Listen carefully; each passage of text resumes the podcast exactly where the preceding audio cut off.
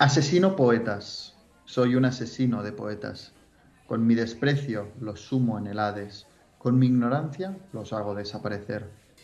Soy un asesino de escritores, no los leo y así de simple desaparecen de mis estanterías. Asesino libros, con tan solo olvidarlos. Soy un asesino de novelas, las envío al desván o al trastero. Soy un asesino de personajes, los creo, los aplasto. Vengo en ellos las afrentas de la vida, Vengo en ellos las afrentas de mi vida, me vengo en ellos. Soy un asesino de daga dorada y aviesas intenciones, de bolígrafo despiadado, redacto condenas de a muerte en Dina 4. Soy un asesino de poetas, de párrafos, de frases, de palabras, y por encima de tantas palabras desgastadas aún me quedan fuerzas para gritar y cagarme en vosotros. Casillero del Diablo, José Carlos Rodrigo Breto. Bienvenidos al Café de Mendel. ¿Qué van a tomar los señores? Tomaré un café solo y una copita de absenta. Buena elección. Para mí un café americano, gracias. Enseguida.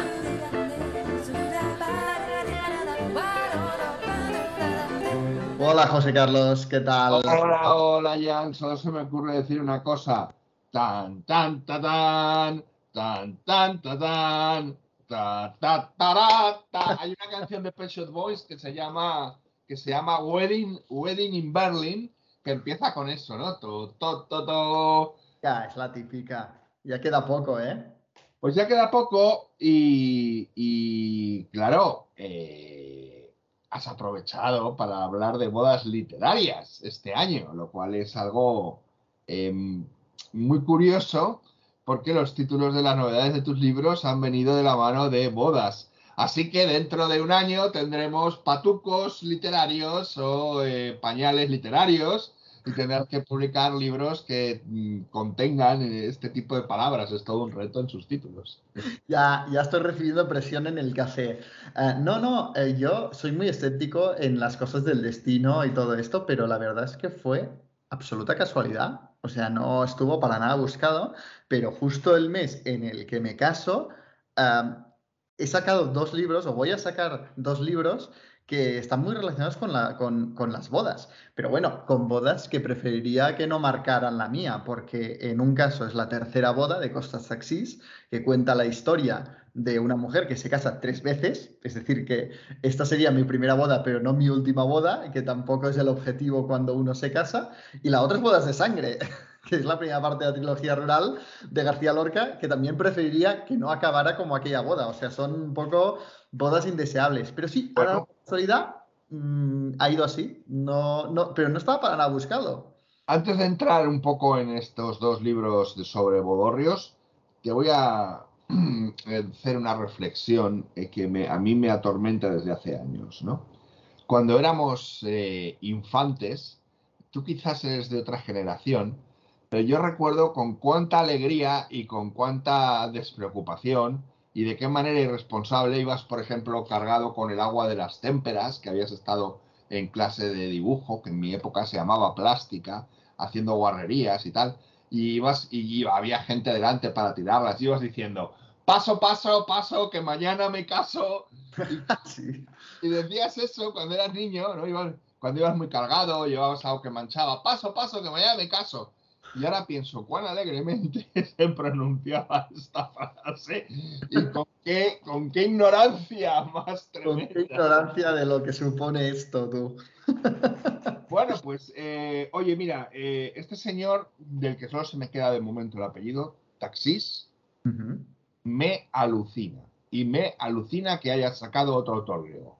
Te va, te va a encantar porque además comparten muchos puntos con Cabadías, aunque la escritura es completamente diferente, sí que comparten que ambos son poetas y ambas, eh, tanto La Guardia como La Tercera Boda, es la única novela que escribieron ambos. O sea que... pasa a los griegos, que, que producen solo uni escritores.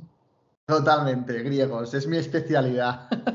y luego la trilogía rural de Lorca, que saldrá el 21 de septiembre, que está ilustrada en todo color. E, es, es un sueño hecho realidad esta Bueno, yo, yo, creo que con lo de Lorca eh, realmente te has, marca, has marcado un gol por toda la escuadra, ¿no?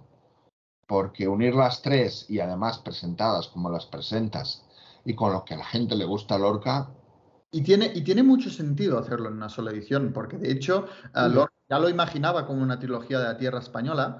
Uh, las tres obras están pues, ambientadas en el mundo rural de, la España del, siglo XX um, y además las tres están uh, protagonizadas por mujeres que, sufren algún tipo de, represión, ¿no? de cadena. En el caso de Bodas de Sangre es la primera cadena uh, que tenían que sufrir, que era el matrimonio.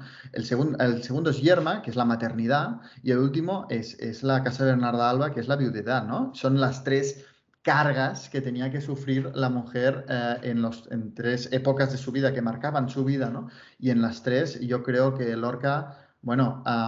dejó toda su, mucho de su sufrimiento como en, en, su condición de homosexual en la España de la época, lo canalizó a través de, de la figura de la mujer, ¿no? Uh -huh. Obras, y para mí, bueno, son mis obras favoritas de la literatura española, quizá al lado de, de Don Quijote de la Mancha, ¿no?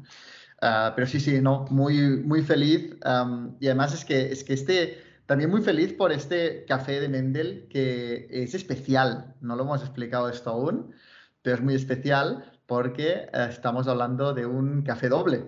¿Tú eres de café doble?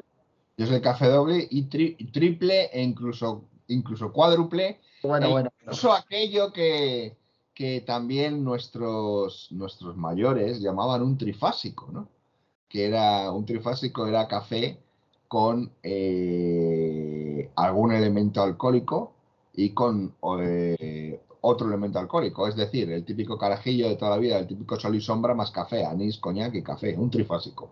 Madre mía, cafeína y alcohol, menuda bomba. Bueno, oye, vamos a ver, en Galicia se fabrica el, el, el, licor café de toda la vida.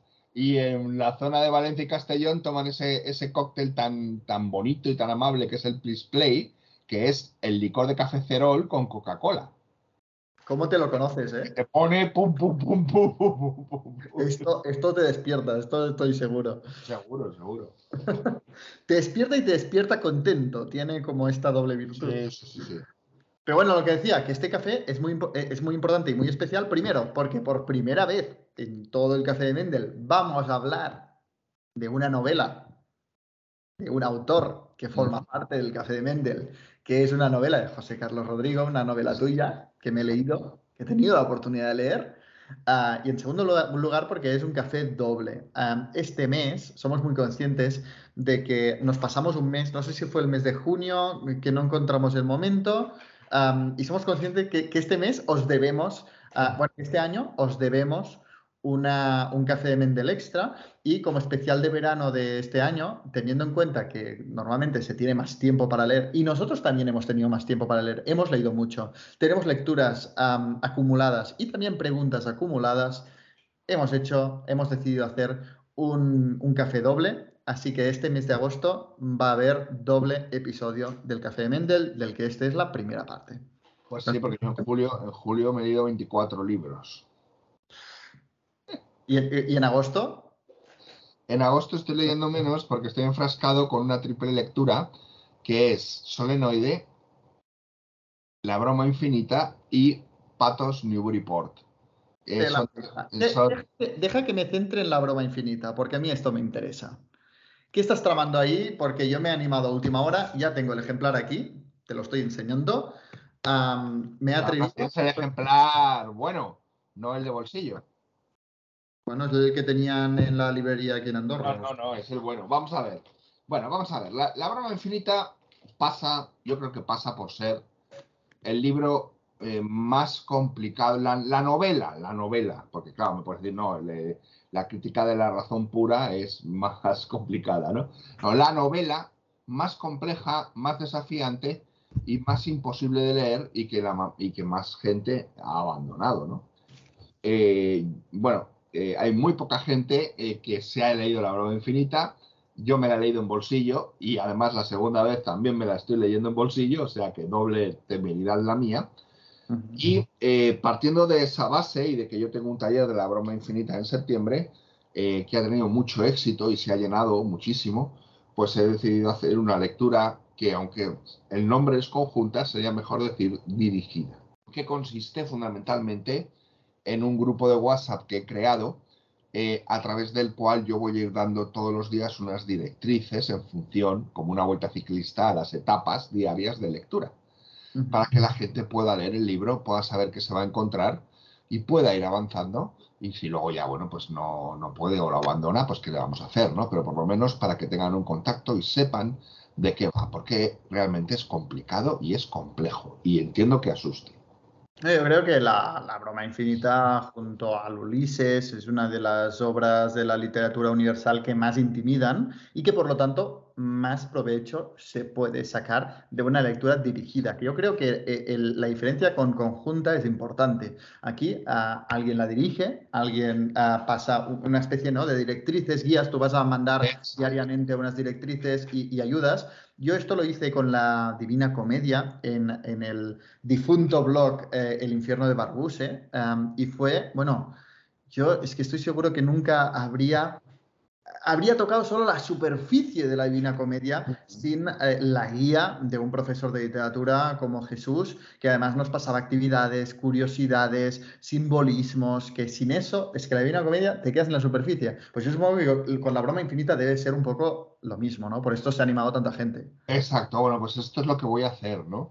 Yo eh, todas las mañanas, como me levanto muy temprano, no tengo problema, primera hora, ya dejaré grabados varios mensajes de voz que son como mini talleres explicando un poco lo que se va a encontrar la gente en ese tramo de lectura, sin destriparles la lectura, pero diciéndoles algunas cosas importantes, ¿no? Pues por ejemplo, cuando lleguen a la nota donde se desarrolla toda la cinematografía del el padre de los Incandeza, que es la familia protagonista, pues que la gente no la salte y la lea porque dentro de esas notas de un montón de películas que son inventadas se desarrolla la novela.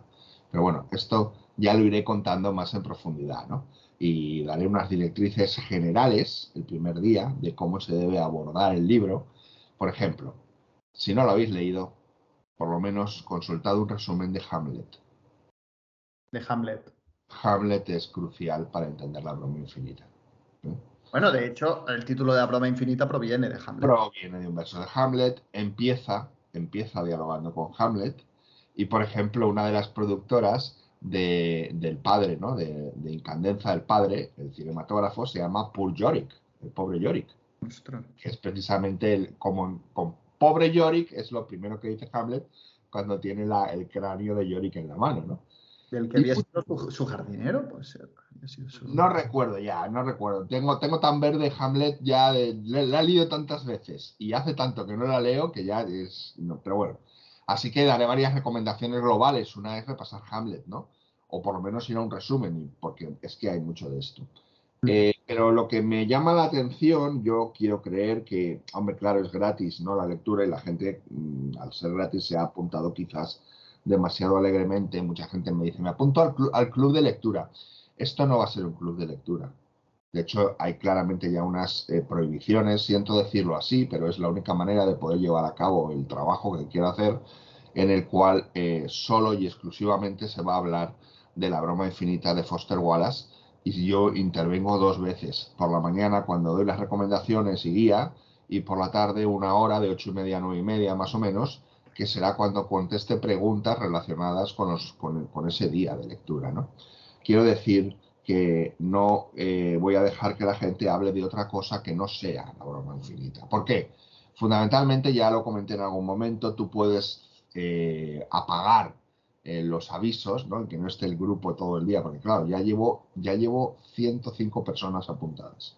Entonces, tú puedes apagar y que, y que no esté todo el día el grupo estresándote, pero cuando por fin, después de todo un día de trabajo, vas por la noche al grupo, te puedes encontrar que tienes pendientes 300 mensajes por leer, ¿no? Y los 300 mensajes consisten en saludos. Hola, hola grupo, hola, ¿qué tal? ¿Cómo estáis?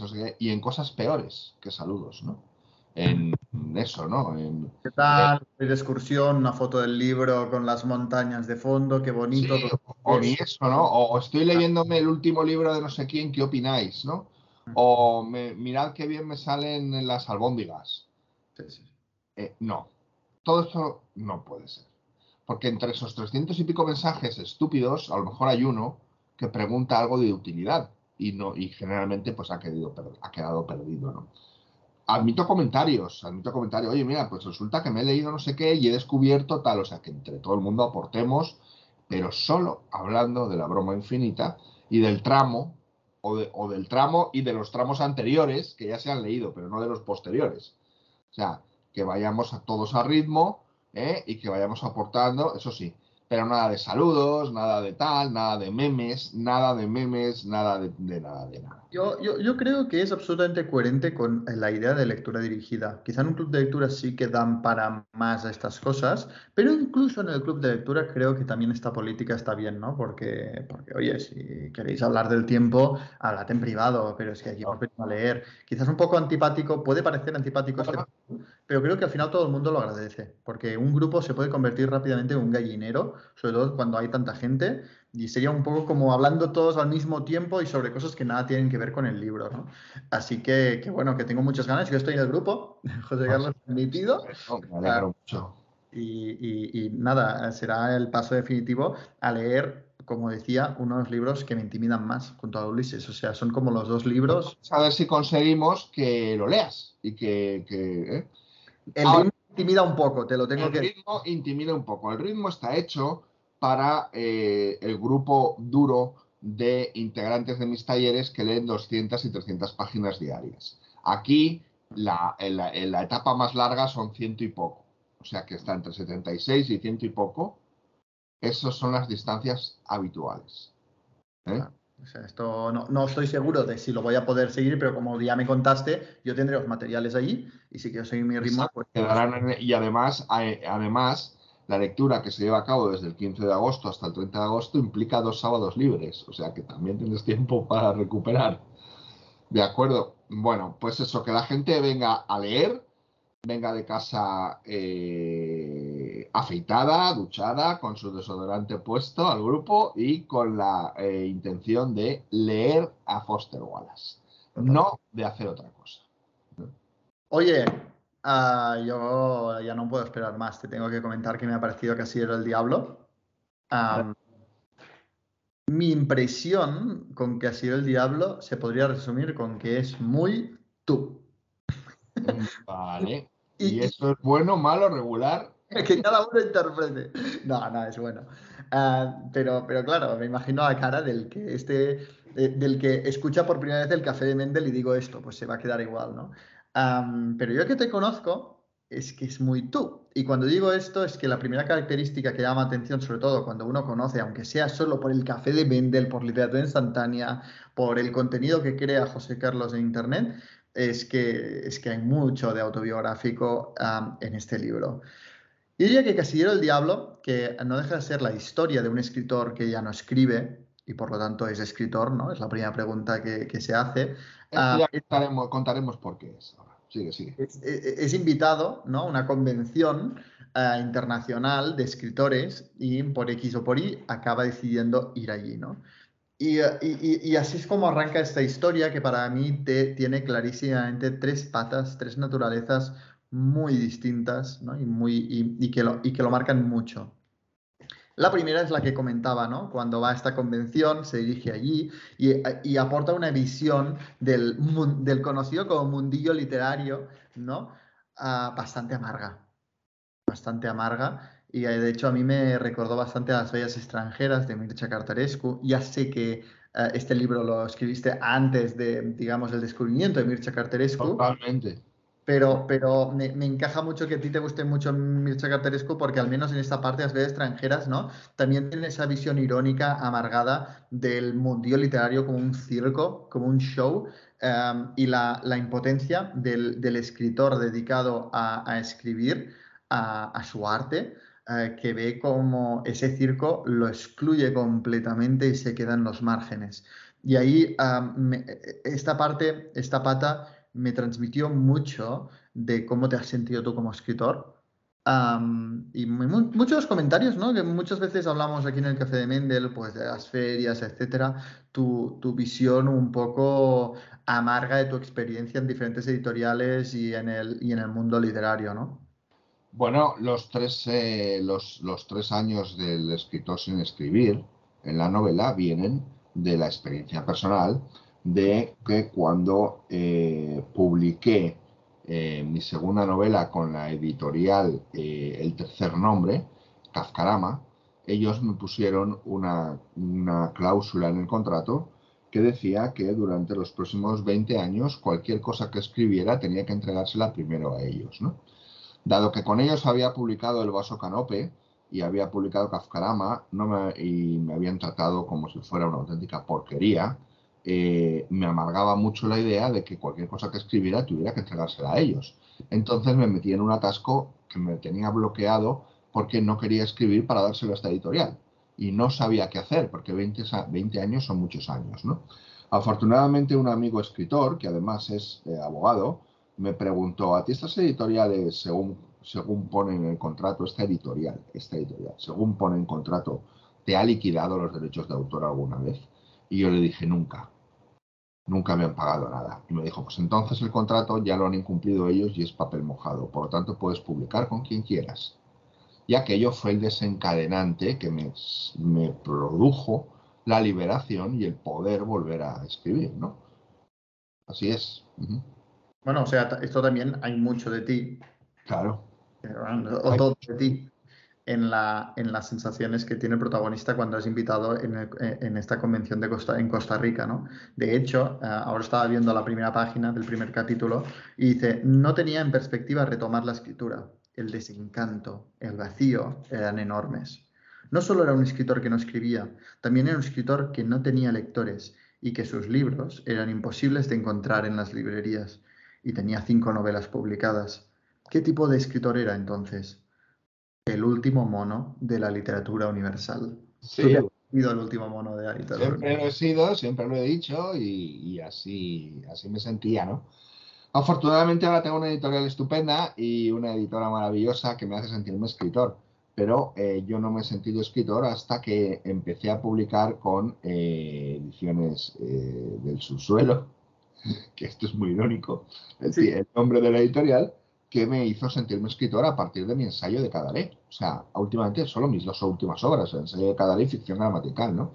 Hasta entonces... que relacione esto con la última pata porque, porque tiene mucho que ver también con la última pata esto, eh, esta, esta coincidencia irónica. Pero la segunda, para mí, es la que hace, la que me indicó que Casillero el Diablo es una novela puente dentro de tu obra, porque tú, antes de Casillero el Diablo, todas tus novelas eran históricas sobre eh, el mundo nazi, ¿no? Sobre nazis, etcétera y Casi el Diablo es como el, rara avis, ¿no? El que marca un cambio de tendencia, un cambio de paradigma en tu obra, porque si bien los nazis están presentes, ah, están presentes de una forma muy particular.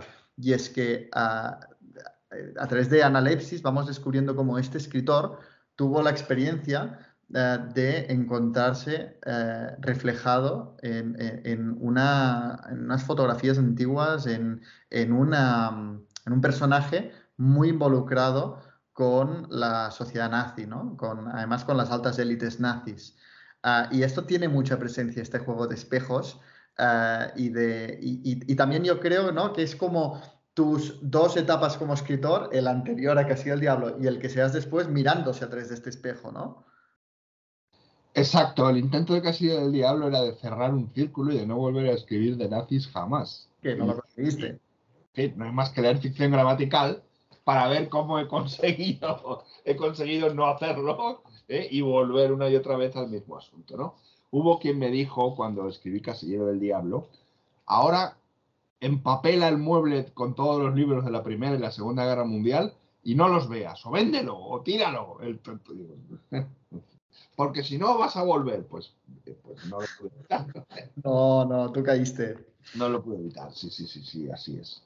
Así que bueno, mm, eh, Es muy importante el uso que le das aquí porque, porque impacta, consigues transmitir el impacto y aquí cabe destacar sobre todo el, capítulo ese eh, en el que vas a, vas a Auschwitz. E, este es autobiográfico, me consta, porque tú me lo habías contado.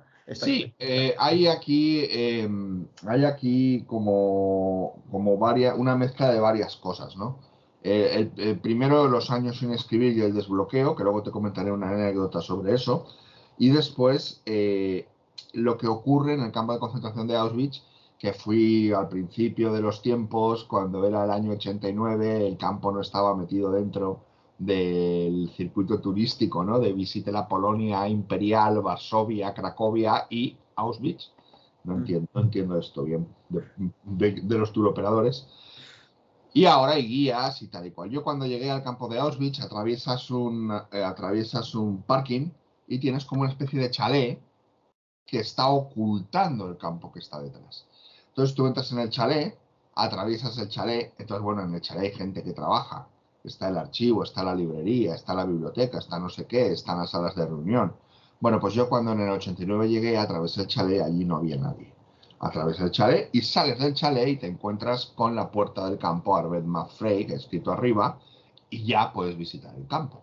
Pues yo salí del chalet, no vi, no vi a nadie, entré al campo, no vi a nadie y estuve siempre solo, siempre solo visitando el campo. Experiencia. estar ahí. Empezó a diluviar, a diluviar y me metí dentro de una especie de, de caserón de cemento para refugiarme. Bueno, descubrí, eh, cuando estaba dentro y me moví un poco, que estaban los hornos crematorios al lado, que era la cámara de gas original del campo de concentración de Auschwitz. Uno. Luego está Auschwitz-Birkenau, que está a tres kilómetros, ¿no? Entonces descubrí que, estaba refugiado de la lluvia dentro de la, de la cámara de gas. Y allí estuve sentado, apoyado en las paredes, ¿no? Una cosa interesante, casi 40 minutos, porque lo que cayó fue tremendo, ¿no? Me acuerdo que además desde esa cámara de gas te asomas por la puerta y ves la horca donde ejecutaron a muchos judíos, pero también a Rudolf Hoes, que era el eh, jefe del campo, que fue ejecutado allí tras los juicios de Nuremberg.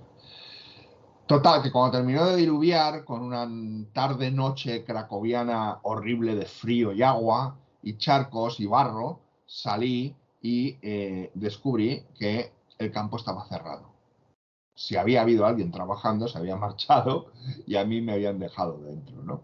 Así que volví a, salir por donde ponía lo de Arbet Mafrey, volví a entrar en el chalecito, en el chalecito no había nadie, absolutamente nadie, recorrí sus eh, pasillos y oficinas vacías, llegué a la puerta, la empujé y, al- y la abrí y salí. O sea que alguien debía haber en algún sitio, no estaba cerrado.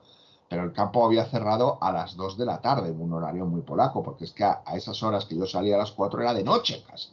Salí otra vez al... al, al- ¿Dos de la tarde era de noche? Sí, sí. No, en ese invierno cerrado, porque era, era un invierno cerradísimo, era, era diciembre, y, habiendo ese día de tormenta negro, negro, negro, a las tres y media, cuatro ya es de noche. Pero a las dos ya uf, era, ¿sabes? Entonces ya salía, salía al parking, eh, estaba ya todo medio oscuro y ya conseguí caminar y llegar al autobús y cogí el autobús, que era, una, era una, un carromato que me llevó de, de Oswiecim, que es el nombre del pueblo, a Cracovia, en donde no pude dormir, pasé una noche terrible, también lo cuento en la novela. Pero la experiencia y lo que nos interesa aquí es que cuando yo estuve solo en ese campo de concentración, curiosamente cómo se alinea todo, ¿no? Solo, no, no vi a nadie, me dejaron dentro, tal, pues sentí que el campo me agarraba y me decía, tienes que escribir de esto, ¿no? Eso lo uno después dentro de la novela con mi peregrinación al puente John Frost, que está en Arnhem, ¿no? Que es el lugar de la batalla Market Garden, donde los aliados tuvieron el último de, los, de las derrotas ¿no? Eh, durante la Segunda Guerra Mundial. Y allí al lado del puente de, de John Frost en Arnhem está el cementerio de Osterberg, que está toda, todos los que murieron de la División 101 aerotransportada. Y allí volví a experimentar como un rayo que me decía, tienes que escribir de esto. ¿no? Y esas dos cosas configuraron la novela. ¿no? Sí, pero, pero a mí me llama mucho la atención exactamente cómo lo has utilizado, ¿no? Eh, Como conectas la, la- el, el yo en el que se identifica en esa persona del pasado, en el que se refleja, seguramente como en la maldad que todos llevamos dentro, ¿no? Y por esto a mí esto me conectó mucho con Tony Sala, porque Tony Sala y tú en este sentido estáis interesados por los mismos temas, de cómo todos dentro de nosotros tenemos Todos. yo Sí, sí, sí, la sí, seguramente capaz de hacer horrores en un momento histórico en el que eh, se permitían e incluso te honraban, ¿no? Digamos, te, te- te promocionaban y, eh, y tenías éxito si entrabas dentro del horror. Y, parece como que, bueno, me parece muy valiente, además teniendo en cuenta que uh, gente como yo, por ejemplo, te vemos a ti, ¿no? En este personaje, en ese protagonista, um, identificar esa maldad que, que todos llevamos dentro, ¿no? Sí, sí, sí, así es. Eh, siempre me ha obsesionado este asunto, ¿no? Eh, en mi primera novela Noche y Niebla, el protagonista, que es un asesino a sueldo, empieza matando eh, animales y luego decide matar a un niño un poco de menor edad que él y lo mata en Cracovia, precisamente en la teórica cueva del dragón, porque en Cracovia tiene un paseo muy bonito, está alrededor de un monte donde hay una cueva donde se dice que vivía un dragón, ¿no? Que el dragón Crack, que también le da parte del nombre a Cracovia. Entonces engaña al niño, el, pues el, el protagonista tiene 10 años, el niño tiene 4 o 5, lo engaña y le dice, ven que vas a ver dormir al dragón y entra en la cueva y lo mata a pedradas, ¿no? Porque eh, demuestra que lleva eh, dentro el mal, pero que ese mal lo llevamos todos, ¿no? Y eso siempre me ha, me ha preocupado y siempre he querido hablar sobre esto en todos los libros, ¿no? Y aquí utilizo el recurso de esa reunión esotérica donde al protagonista le dicen que ha sido en otra vida eh, un miembro de un campo de concentración, ¿no?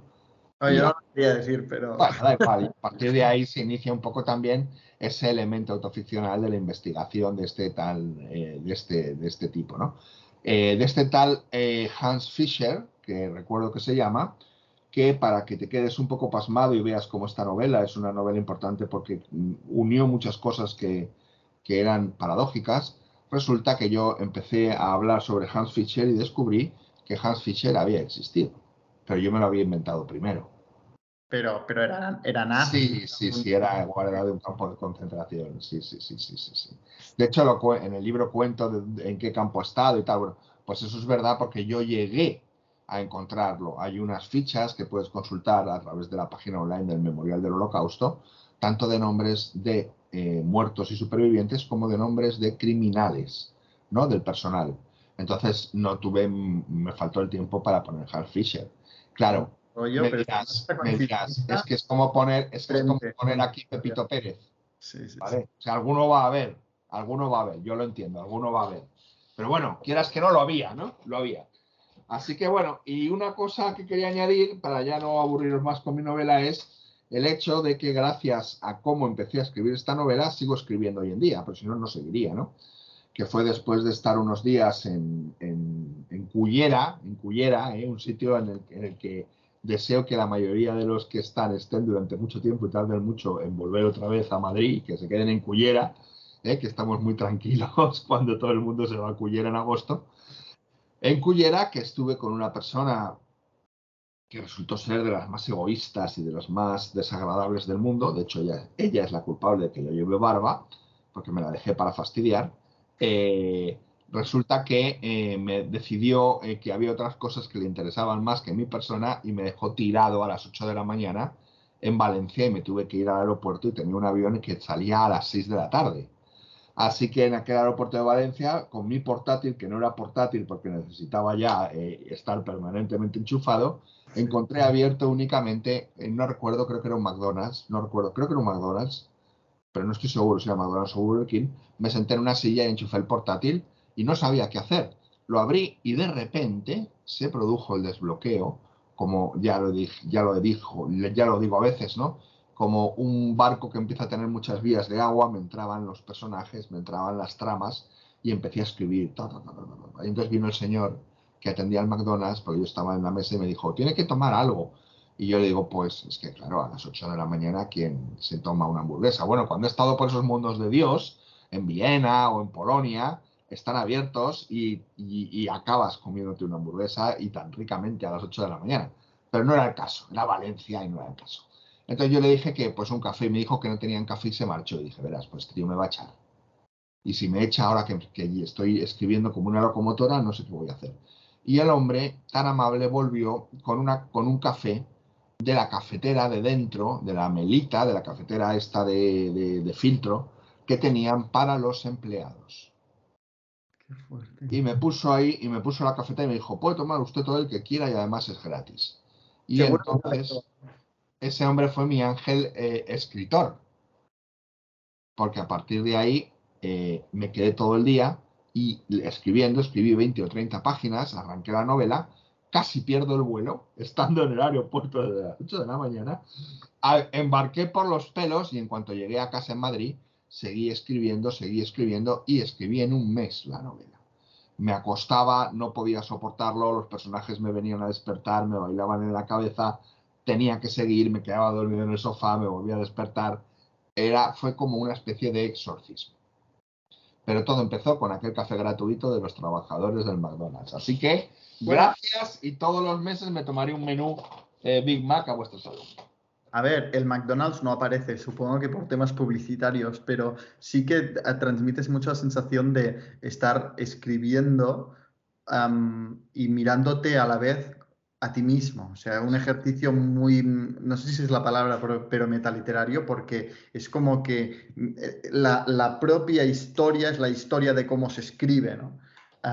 y en ese sentido, eh, quería señalar que es que en menos de 200 páginas aún, tienes tiempo para desarrollar otra cosa y otra pata, que es el despertar del escritor, que en este caso es un trabajador del subsuelo de Madrid, como lo fuiste tú, que me lo contaste en Madrid, y cómo desde el subsuelo, desde el mundo subterráneo de Madrid, ah, en la más extrema soledad, ya sin pareja, ya sin ninguna esperanza, reconecta con la literatura y de alguna manera la literatura lo salva, ¿no? Desde, eh, desde, esa, desde ese rincón subterráneo del mundo que, me recordó, y de hecho lo nombras varias veces, una soledad demasiado ruidosa de Raval, que tanto lo mencionas que cuando terminé tu novela, cuando terminé Casillero del Diablo, lo primero que hice es coger mi ejemplar de una soledad demasiado ruidosa que, a vaga redundancia, estaba estuvo durante demasiado tiempo ah, esperando ruidosamente en mi estantería y le di una oportunidad, ¿no? Y, fue mi siguiente lectura. pero, pero se nota que en ese sentido tú conectaste muchísimo con el drama solitario de una soledad demasiado ruidosa. Con Hanta, el personaje se, llama Hanta, el protagonista. Exacto, exacto, que ya, ya lo hablaremos más adelante en este café, porque ha sido una de mis lecturas pero, pero que te identificas mucho con él, porque en el subsuelo de Madrid, pues empiezas a escribir. Y me hace mucha gracia que el despertar del escritor esté aquí en el subsuelo y efectivamente ahora tu editorial sea Ediciones del Subsuelo, ¿no? ¿Crees que estas cosas son por casualidad? Ya te digo que yo soy muy escéptico con el destino, pero es que a veces pasan cosas como que saque la tercera boda y, bodas de sangre el mes que me caso, que, que dices, pero madre mía, que ni pintado, o sea, parece parecen de estas cosas que lo veo en un libro y digo, hostia, está incluso demasiado forzado, pero en la realidad se da. Pues sí, es muy curioso, ¿verdad? Edición este subsuelo.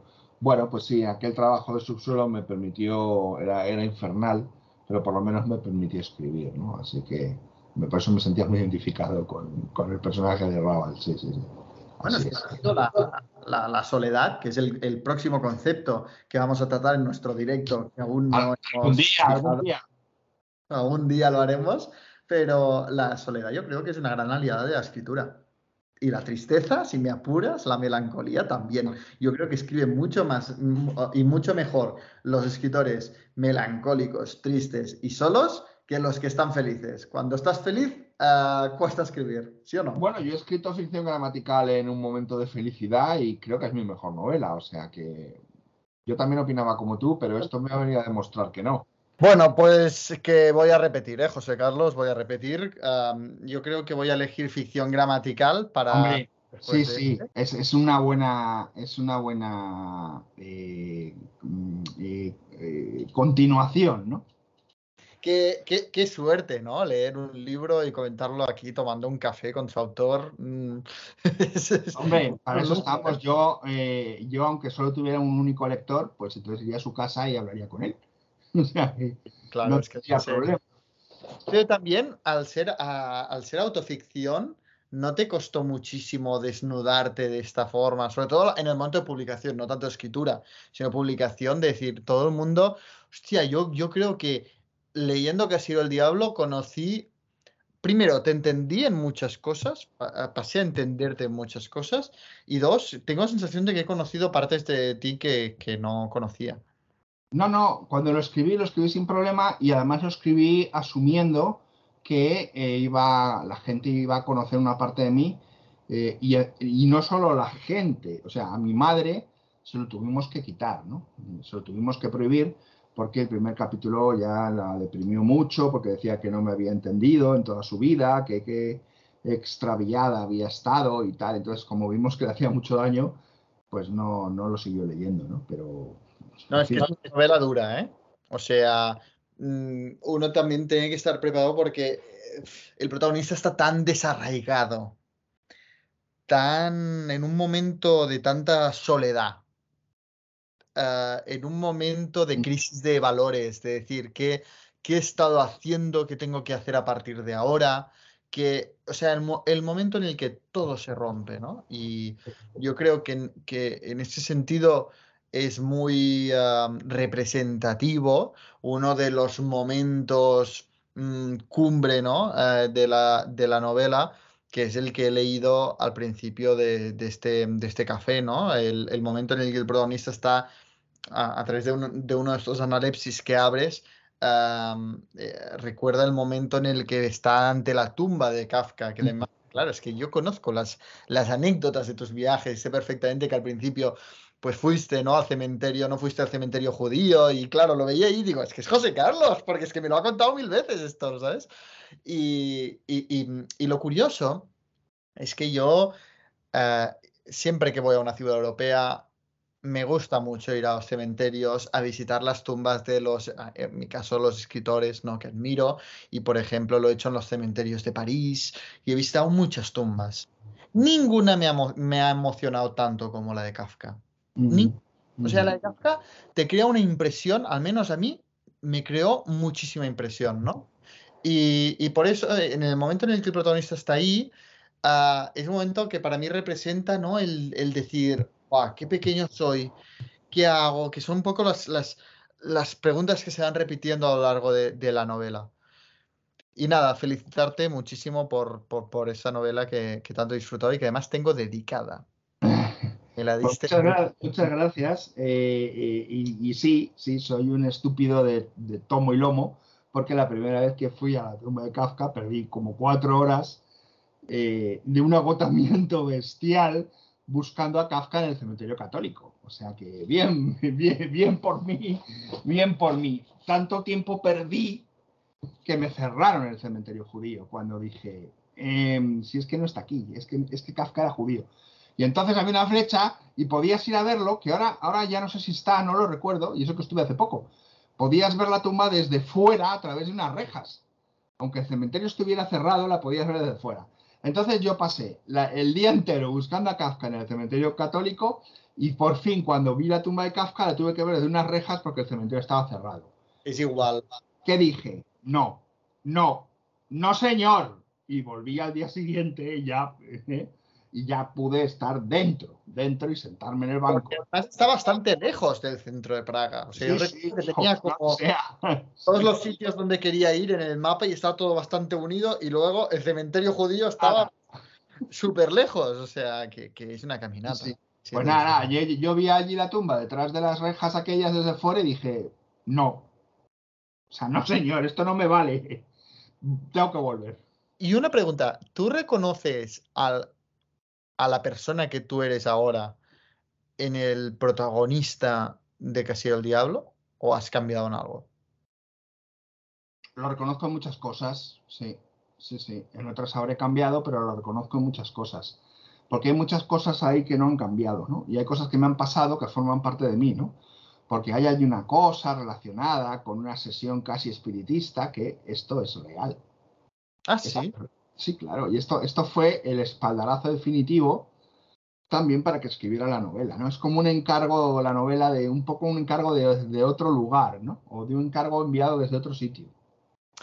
Algo curioso de la novela es también que se interrumpe por momentos con mensajes que representa que son los mensajes que tú intercambias con una amiga que te da su opinión sobre la novela a medida que la escribes, ¿no? Sí. Representa que tú le vas mandando, eh, no sé si es lo que sueles hacer, ¿no? Que antes de terminar un libro vas mandando lo que vas leyendo a, a lectores cero.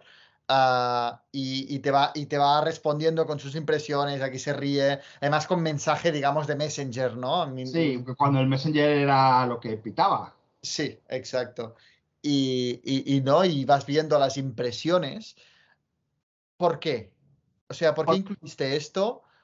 Sí, bueno, esto es una... eh, cuando un escritor escribe dentro de los códigos de un género literario, y yo lo hice dentro del género de la autoficción, tiene que obedecer al género, que es una institución que marca una serie de códigos. Y la autoficción, aparte de presentar a- al autor, narrador y personaje como solo uno, también hay en todo libro de autoficción una investigación. En este Casillo de Diablo también hay una investigación. Y hay muchos elementos más que configuran el género, pero uno de ellos es la dificultad de la novela en construcción. Y yo tenía muchas ganas de hacer una autoficción que respondiera a todos los códigos del género y me apetecía mucho escribir una novela de autoficción que tuviera una salida a lo metaliterario, que es precisamente la dificultad de la novela en construcción. Hay muchas autoficciones que es el autor el que te cuenta los problemas que está teniendo y yo aquí quise mostrar los problemas en ese intercambio de mensajes por Messenger de unas personas a las que yo enviaba el texto, ¿no? Eh, por correo electrónico. No lo hago. O sea, cuando escribo una novela no le envío el texto a nadie, salvo una vez escrito a mi editora. No, Pero era para esto, era para mostrar la dificultad. La creación es una novela que se va escribiendo mientras la vas leyendo, ¿no? Y para mí eso era un reto. Bueno, no quiero ser pesado con, mm, con Casillas del Diablo, pero, pero que me ha encantado y que, y que felicidades, que voy a por ficción gramatical. Ahora sí que me siento con fuerzas para leer ficción gramatical. Pero decir que quien lea Casillas del Diablo, y yo doy por sentado, ahora que he leído un libro tuyo, eh, todos tus libros van a encontrar, pues, pues muy José Carlos. O sea, Bueno, sí, sí, sí. ya, Pero ya- yo creo que ficción gramatical te gustará, es diferente. Vale, vale, vale. ¿vale? Pues, pues si te parece, vamos a responder la primera pregunta, ¿no? Venga, por favor, vamos a por ello. Venga, adelante. Muy buenas. eh, quería agradeceros una vez más vuestro podcast y comentaros eh, sobre varios libros por los que me he interesado últimamente. Eh, últimamente estoy leyendo eh, Los Pasos Perdidos de Alejo Carpentier y el argumento me, me atraía bastante, pero no estoy logrando entrar mucho en él porque hace unas descripciones arquitectónicas sobre prácticamente todo y, lo hace un poco pesado y creo que no aporta mucho a la narrativa. Y por otra parte, hace poco me compré varios libros, eh, entre ellos Berlín Alexanderplatz y, y dos más y quería saber si lo habéis leído y vuestra opinión. Eh, los otros dos son Los hijos del Arbat y de Anatoly Rybakov y Cabeza de Turco de Gunther Walrath. Muchas gracias. Pues muchas gracias y propones eh, temas muy interesantes. eh, muy interesantes. Eh, bueno, vamos a ver. eh, sobre Carpentier. No, te, o sea, no, no puede sorprendernos que sea un escritor barroco, porque de hecho tiene un, texto eh, que es una novela breve, bastante delirante, que se llama Concierto Barroco, que a mí me encanta, es muy cortita, y luego tiene una, una novela eh, monumental que se llama La consagración de la primavera, ¿no? También. Y luego, por ejemplo, tiene ese, ese relato eh, tan tremendo que es el viaje a la semilla o viaje de la semilla, ¿no? Creo que se titula así, perdonadme, viaje a la semilla, ¿no? Este relato que es tremendo y que es como un tiempo que va hacia atrás, ¿no? Y es, es todo puro barroco, ¿no? Carpentier es un grandísimo escritor, es un escritor arquitectónico. Para mí tiene una de las mejores novelas eh, de este género, que es el tirano latinoamericano, que es el recurso del método. Quizás es una de las novelas que he leído con más pasión y que más me han apasionado de este género, pero hay que reconocer eh, que, que- que reca- recarga mucho, que, que- que- que es, su, es su estilo. Entonces, igual que cuando uno lee a un autor y sabe que va a ser de una manera o de otra, cuando afronta a Carpentier tiene que estar preparado a intentar digerir algunas partes que verdaderamente sé que se hacen un poco eh, duras, ¿no? Porque es muy barroco y muy recargado. Pero es un mago, o sea, es un mago. Sí. Yo, yo de él solo he leído La consagración de la primavera. Pues fíjate. y me- Pues ya has leído, ya has leído el, el- el- el- el destilado. Sí, no, me, me gustó mucho. En, en su estilo barroco me, me- me apasionó. Yo, de hecho, lo leí porque leíamos un fragmento, nada, un párrafo de la consagración de la primavera en un curso de, de escritura ah, al que me apunté y dije, pero qué maravilla es esta. Y me lo leí y me encantó. Pero sí que estoy de acuerdo con él de que a veces, y no lo digo por Alejo Carpentier, muchos escritores no saben introducir con su conocimiento a su novela. Hay que ir con mucho cuidado en cómo incorporas, introduces en una novela, en un relato, en una historia, tus conocimientos sobre algo. Yo recuerdo siempre mi lectura de Brújula de Matías Enart, que ganó el Goncourt, que para mí fue algo infumable, Mm. porque era Matías Enart diciendo, te voy a poner aquí unos personajes, la mínima excusa para yo decirte todo lo que sé sobre arqueología y sobre todo, pero sin venir al caso. O sea, una cosa absolutamente e- exagerada de, de datos y datos y datos y datos y los personajes unos títeres mínimos para, para vestirlo de historia.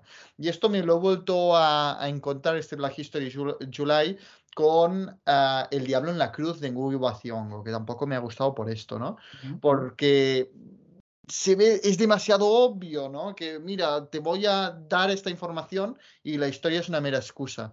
Y esto a mí me cuesta. No sé si es el caso de este libro de Alejo Carpentier que ha leído él, pero, pero es algo que es un fallo que se da muchísimo.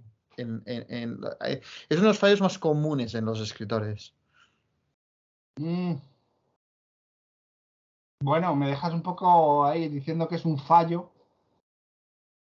Para mí es un error. O sea, tú tienes que introducir todo el conocimiento que tú quieras y todas las Pero ideas. lo de. Carpentier no es un fallo, es un estilo. No, no, no, no. Yo, yo, yo. Ya sabes, eh, bueno, eh, también cubano, ¿no? ¿Saben, ¿Sabes quién tiene un estilo, salvando las distancias, también de aplastamiento y acumulación?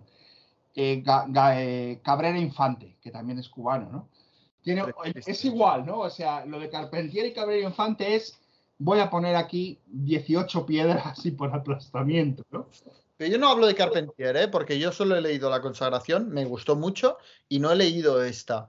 Pero, pero cuando ha comentado esto, digo, es que yo también vengo del Diablo en la Cruz. Yo creo que muchos escritores eh, no ponen mucha información porque están entestados en, en- en- en, eh, transmitir estas ideas y muchas veces quizá no ayuda a la historia, ¿no? Pero yo no estoy hablando de Alejo Carpentier, es una reflexión que me ha inspirado su aportación porque no he leído esta novela, pero sí que es cierto, es innegable, y no sé si lo dice por esto, que el estilo de Carpentier es barroco y es cargado y es Es- denso y es, eh, esto lo tiene. Es, es- Totalmente. es como, no sé, eh, sé que te pones las manos a la cabeza, pero es como leer a Javier Marías queriendo una trama rápida, eh, con ritmo, con tal. No, o sea, van a, van a ser digresiones. eh, y no te puedes quejar de estas digresiones porque es, que- que es Javier Marías, ¿qué quieres, no? Claro, claro, cada- a cada autor hay que entenderle su estilo, esto es evidente. Exacto, exacto. Bueno, luego preguntaba por Berlín Alexanderplatz. ¿Qué te vamos a decir de Berlín Alexanderplatz? Yo he hablado hasta la altura de este libro, he hecho talleres de este libro. Es la gran novela collage, la gran novela de la República de Weimar, eh, el gran autor Doblin, eh, que escribe aquí una novela sobre precisamente eh, mm, las características fundamentales de esa República de Weimar, que, fundamentalmente son las características principales que van a acabar con ella. Y bueno, pues nos muestra un Berlín alrededor del barrio, proletario de Alexanderplatz, maravilloso, es una construcción en collage, porque al discurso narrativo, que además es una voz narrativa muy compleja, porque se mete, opina, habla, habla con el protagonista, habla con los lectores, a todo ese discurso se le une anuncios, eh, mm, eh, artículos de periódicos, artículos de enciclopedias, eh, por ejemplo, hay un tipo que tiene un problema de impotencia y a continuación el libro te reproduce un artículo científico sobre los orígenes eh, que, de la enfermedad, ¿no? los motivos por los cuales uno es impotente. Ya después te introduce dos o tres anuncios sobre varias pastillas o varios métodos para curar la impotencia en, aquel, en aquellos años, que es 1928, ¿no? que es una parte muy divertida porque es casi como una broma pero incluye también eh, predicciones del tiempo, anales eh, barométricos y, de estos, ¿no? De estas cosas de calendarios de, cómo va a ser el clima, o sea, de todo. Y luego siempre el AMPA, el AMPA y los barrios y los bajos fondos de ese Berlín Alexanderplatz, ¿no? A través de un protagonista que sale de la cárcel, ya de partida es un asesino, es un asesino que ha cumplido condena y es difícil que vayas a empatizar con un asesino por mucha condena que haya cumplido y quiere volver al camino recto. Y Berlín, la ciudad, la República de Weimar siempre le hace ir al camino torcido. La novela es extraordinaria, tiene sus 800 páginas eh, de bellón, ¿eh? es larguísima. Yo hice un taller sobre ella, hubo problemas para leerla, hubo gente que sufrió mucho, hubo gente que no, pero la mayoría se encontraron con un texto que pide a gritos un lector muy activo, un lector que se implique mucho con el texto y que haga grandes esfuerzos, ¿no? Pero es una de las obras maestras del siglo XX. Y la última era la de, la de Los hijos del Arbat, de Anatoly Rybakov, que me contempla desde la estantería todos los días y no la he leído. La encontré en una librería de segunda mano y es una novela antistalinista que el propio escritor decidió guardar en un cajón porque sabía que no lo iba a poder publicar o porque sabía que se lo iban a cargar, hasta que por fin pudo publicarla en la Unión Soviética cuando se levantó la censura y ya cuando empezó a caer todo el sistema. ¿no? Eh, habla del barrio del Arbat, que es el barrio de los escritores y de los artistas, algunos muy conocidos, y quiere hacer como una especie, quiere ser como una especie de Tolstoy, pero del Tolstoy de la época del estalinismo, ¿no? Contando cómo era la época y es una novela anti-estalinista. Yo no la he leído, insisto, la tengo, la veo todos los días, es una portada además bien desagradable, ¿no?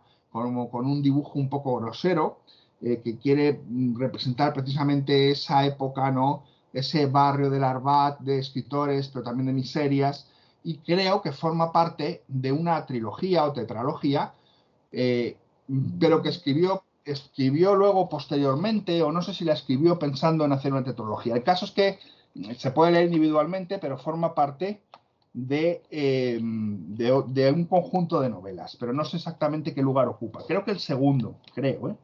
pero no estoy seguro. Así que como ves, las tres las conozco, pero una no la he leído. Pues si te parece, respondemos otra pregunta. Vamos. Hola Jan, hola José Carlos. Vengo con dos preguntitas. La primera sobre José Saramago. Eh, me ha encantado ensayo sobre la lucidez y ensayo sobre la ceguera. Y no he vuelto a leer nada suyo. No sé si podéis recomendarme alguna novela para continuar descubriéndole. Y también os quería preguntar sobre literatura de humor, que aparte de los libros de Wilt, de Tom Sharp, eh, no conozco mucho sobre el tema y no sé si vosotros podéis tener alguna recomendación. Pues esto es todo. Muchísimas gracias por el podcast, que es buenísimo, y feliz verano a los dos. Un saludo.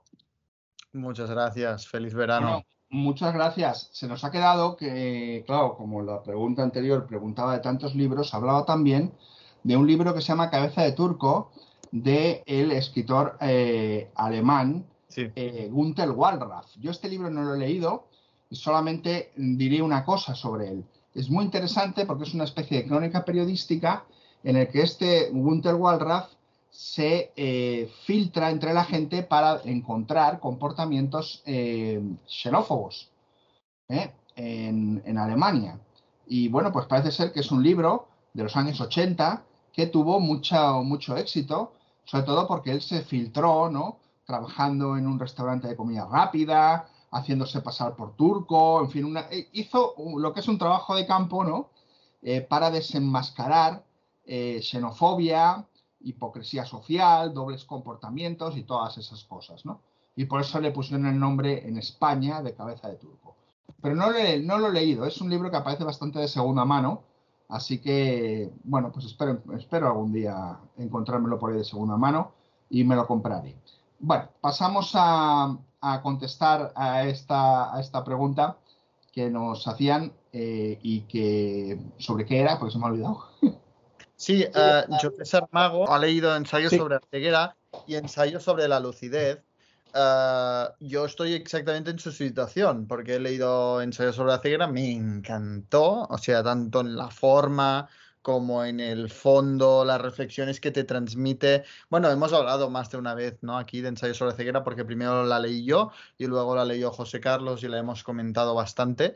Ah, y recientemente también he leído su considerada semisecuela porque aunque es una historia completamente independiente, sí que tiene algunos guiños con el mundo, la debacle planteada en el, en el, ensayo sobre la ceguera y al final, en la última parte, incluso llegan a compartir los protagonistas, ¿no? Pero, sin embargo, a mí ensayo sobre la lucidez no me ha gustado tanto como a él. A mí ensayo sobre la lucidez me ha parecido intentar alargar algo, no, no, me, no me ha parecido ni verosímil ni nada. No obstante, voy a seguir leyendo a José Saramago y tengo claro por dónde. El Evangelio según Jesucristo. Uh, por lo que me han dicho y por lo que sé, uh, después de los dos famosos ensayos, el Evangelio según Jesucristo es una de las mejores obras de, José Saramago. Uh, y más reflexivas, aquí claro, en torno a religión también, ¿no? Pero, pero tengo muchas ganas de, seguramente lo voy a leer el año que viene, uh, en mi lectura anual de Saramago. No sé si tú has leído más de Saramago para que le puedas... No. No, pero le puedo recomendar La Caverna. La Caverna también me la han recomendado bastante. Porque visto de qué va y cómo está planteado, me parece una propuesta muy interesante, ¿no? Esa familia en la cual el cabeza de familia es un alfarero, un alfarero que trabaja con uh -huh. las manos y que se enfrentan a un enemigo del cual dependen, que es un centro comercial. O sea, ellos van, dependen porque van a comprar al centro comercial. Sí. Pero el centro comercial representa a toda la sociedad actual eh, consumista eh, y, y mm, representa también una sociedad que ha perdido la comunicación interpersonal y humana porque precisamente ha dejado de valorar el trabajo manual. Esta reflexión a mí me fascina. Y también tiene mucho, aunque, aunque Saramago decía que no tiene nada que ver con la caverna de Platón, lo que sí es cierto es que la gente se ve reflejada en los escaparates, viendo unas vidas que son como los fantoches que veían los que estaban, que veían sombras en la caverna de Platón. Este planteamiento, sin haber leído el libro, para mí es ir sobre seguro. El que sí que he oído malas críticas es el del hombre duplicado. Este... Luego he oído buenas críticas, pero que es muy duro de leer porque es muy difícil, es muy largo y difícil, La balsa de piedra. Y porque plantea ahí como que Europa se desgaja, ¿no? Y va a través del océano Atlántico. Y claro, es una cosa que cuesta un poco de asimilar. O si no es Europa, es una parte de Europa, ¿no? Que se desgaja y va flotando, ¿no? Y esa es la balsa de piedra, precisamente, un continente a la deriva. Tienes que tener en cuenta, eh, la persona que nos hace la pregunta, que Saramago trabaja los niveles simbólicos a una profundidad que es una barbaridad. Y que estás leyendo la novela y te está contando otra, otra cosa que no tiene nada que ver. En el ensayo sobre la ceguera, pues, o este de la caverna, pues más o menos sí que puedes estar en sintonía, pero en, en el de Jesucristo y en el de la bolsa de piedra ya se meten unas honduras en donde, en donde ya eh, el, el símbolo y el referente ya pierden la conexión, ¿no? Por eso es muy difícil de leer. No estoy diciendo que sea malo, sino que es difícil y exigente. Pero a mí eso me encanta. Y luego la, la, la, la, segunda parte de su pregunta nos pedía uh, literatura de humor. Uh, ha, ha, leído Wild. Yo tengo que decir que para mí ha empezado por el, o sea, a mí el libro que me ha hecho reír más, sin duda, ha sido Wild de Tom Sharp. O sea, reírme a carcajadas solo me lo ha provocado este libro. Luego, vale. obviamente, he, leído otras, otras obras, como yo que sé, uh, el clásico del humor inglés, Tres hombres en una barca, por no mencionar al perro, de Jerome K. Jerome. Si te gusta el humor inglés, pues es bueno. Luego hay mucha, mucha literatura de humor, pero para mí un humor un, un, tanto básico, como el abuelo que saltó por la ventana y se largó de Jonas Jonasson, o, o el, aquel superventas, no sé si te acordarás de Maldito Karma, de David Safier. ¿No? Uh, ya el más básico de todos para mí es Eduardo Mendoza con, ¿cómo se llama? Sin noticias de GURB. O sea, a mí, yo aquí me lo leía y digo, claro, todo el mundo me lo vendía como, eh, y es que yo, ¿cómo me reía con Sin noticias de GURB? Es que no me podía parar de reír. Yo me lo leía y digo, pero que, o sea, es que no, no ya no es que no pille ese humor, es que no le veo. No le veo que hace gracia. A mí no solo no me, no me hace maldita la gracia, sino que es capaz de ponerme de un mal café. Exacto. Es casi café con leche. Que yo recomiende, aunque para mí, repito, Wild es el libro que, con el que me he reído más, estaría El porqué de las cosas de Kim Moon-jo, que son relatos Kim Moon-jo. Para mí es genial, tiene una, una ironía brutal. Para mí, Kim Moon-jo es el Woody Allen de la literatura. O sea, te crea situaciones uh, muy raras, pero también muy divertidas, que al final cuando terminas el relato te das cuenta de lo afilada que es su crítica a la sociedad. Uh, uno más clásico. Uh, tirando a, otra vez a, lo inglés sería Enterrado en vida de Arnold Bennett. Está publicado por Impedimenta.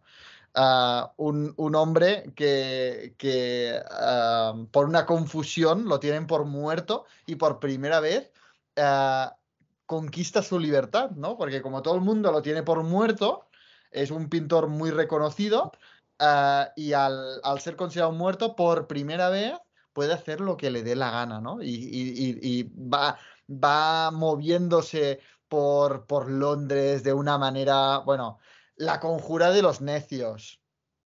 Yo, para mí, tiene una parte de humor brutal. Totalmente de acuerdo.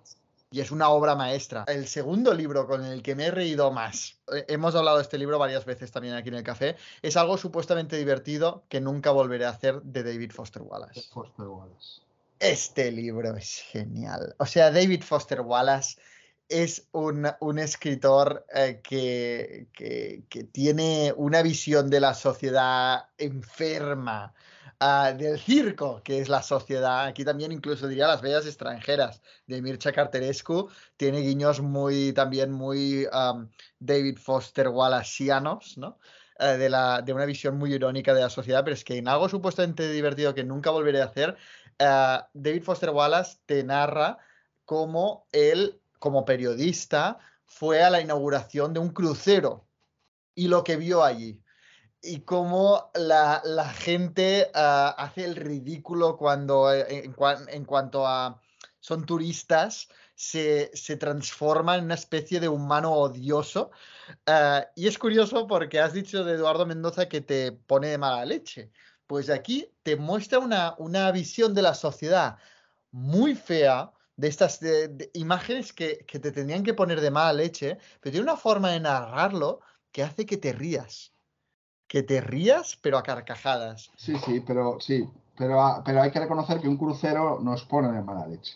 Por esto, o sea, el, lo que te narra es una situación que dices, me tendría que agobiar, me tendría que poner de mala leche, porque yo de estar en la situación de David Foster Wallace me pondría de mala leche, pero te lo cuenta con una ironía, con, una, con unas comparaciones, con, con una mala leche, te lo narra así, que sí. te ríes muchísimo. Te lo pasas muy bien, mejor de lo que se lo, se lo pasó él en ese. Desde en ese... luego, desde luego, sí. No, bueno, no, en fin, es que lo de los cruceros. Vamos a ver, esas son muy buenas recomendaciones. Yo te voy a dar una recomend varias recomendaciones. Español, Antonio Orejudo, ventajas de viajar en tren un, y un momento, un instante o un momento de descanso. No sé bien cómo se titula, no me acuerdo. Yo, con ventajas de viajar en tren y con un momento de descanso me he reído a carcajada limpia. Después, español, eh, Juan Carlos Márquez, una colección de relatos publicada por Aristas Martínez, es que es el nombre de la editorial, y el conjunto de relatos se llama Autoficción. No me he reído tanto en mucho tiempo, sobre todo con uno que tiene sobre una burla que hace de una especie de asesino en serie tipo el de la película Show o Saw, de, de, de, de, tres macarras que despiertan, que se han quedado eh, sobados de la borrachera y despiertan como en una especie de cuadrado, ¿no? Y, y les habla por un micro el, el, el, el, sádico, ¿no? Bueno, es delirante, es delirante. Les manda una caja de pizza con un paracaídas o con un dron, eh, se le quejan de que la pizza no, no, sea de una forma, no sea de la otra, eh, les pide que es que de los tres, dos tienen que elegir matar a un tercero, pero es que es todo, o sea, y eso es solo un relato del libro, ¿eh? Juan Carlos Márquez, los relatos de autoficción merecen mucho, mucho la pena. Y la otra recomendación que te voy a dar es la siguiente. Anagrama tiene un volumen que se llama El mejor humor inglés. Y han recogido trozos, el libro es una infamia, han recogido trozos de autores ingleses de su catálogo en un corte y pega y los han colocado en ese libro. Pero es interesante como guía.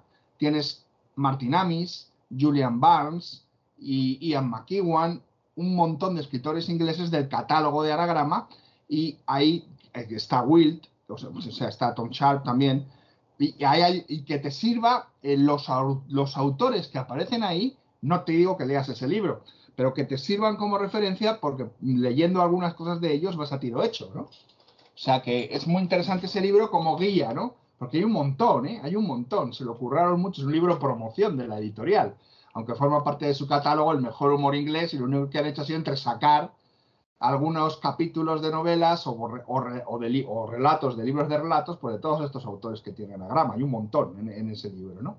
Así que úsalo como referencia.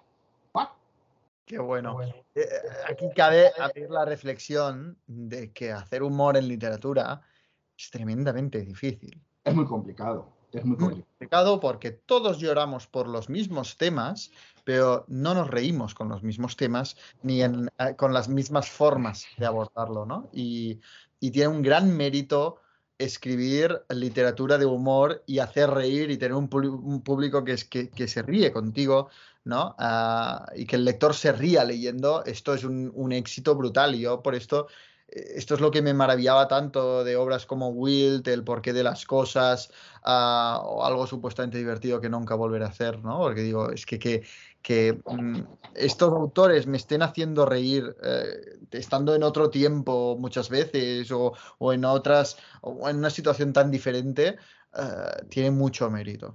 Tú lo has dicho, todos lloramos con las mismas cosas, pero no reímos con las mismas cosas. De hecho, a mí que un extraterrestre llegue a la Tierra y se y se convierta en Marta Sánchez, más que gracia, lo que me entra es ganas de matar.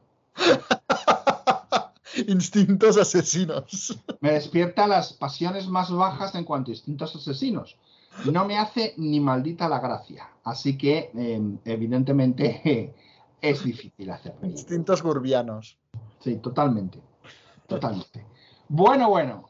Ahora ya, ya ahora unas, unas semanas ah, me, me volvió a obsesionar con Carson McCullers. No sé si es una escritora que has leído. Por supuesto, además no solo la he leído, sino que de su obra maestra, porque aunque esta que vas a hablar es buena, su obra maestra es eh, El corazón es un cazador solitario.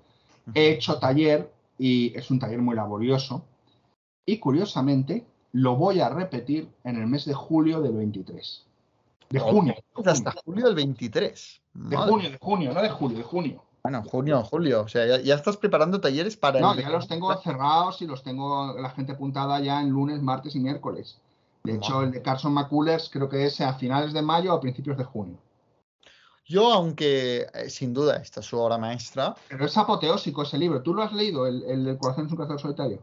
Yo descubrí a Carson McCullers con La balada del café triste. Otro librazo que a día de hoy, como aunque es, un relato y no se puede comparar con, el corazón, eh, para mí eh, eh, es, lo mejor. ¿Es un relato o es una novela corta? Ya, bueno.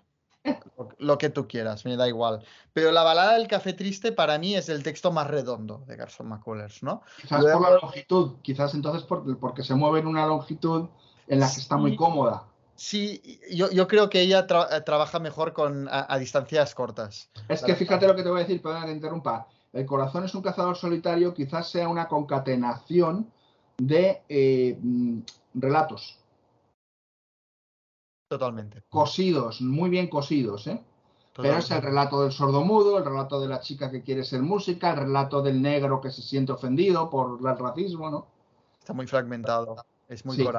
Sí, sí, sí, sí. Ah, pues nunca lo había pensado. Pero sí que es cierto que para mí Carson McCullers funciona muy bien a distancias cortas y seguramente eh, El corazón es un cazador solitario funciona porque, porque no, son, son muchas historias y, aunque todas las obras de Carson McCullers son bastante diferentes y abordan temas diferentes, sí que hay elementos que comparten como esa, ese interés ah, que tiene por la gente con taras.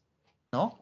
Un oh. un ciego, uno que le falta un ojo, el otro es jorobado, él, ¿no? Tiene un interés por las personas que tienen taras y que viven bastante marginadas de la sociedad, ¿no? Y, de, y, y- y son solitarias, ¿no? Y, Incluso, y son solitarias, incluso taras en el sentido de pensar distinto.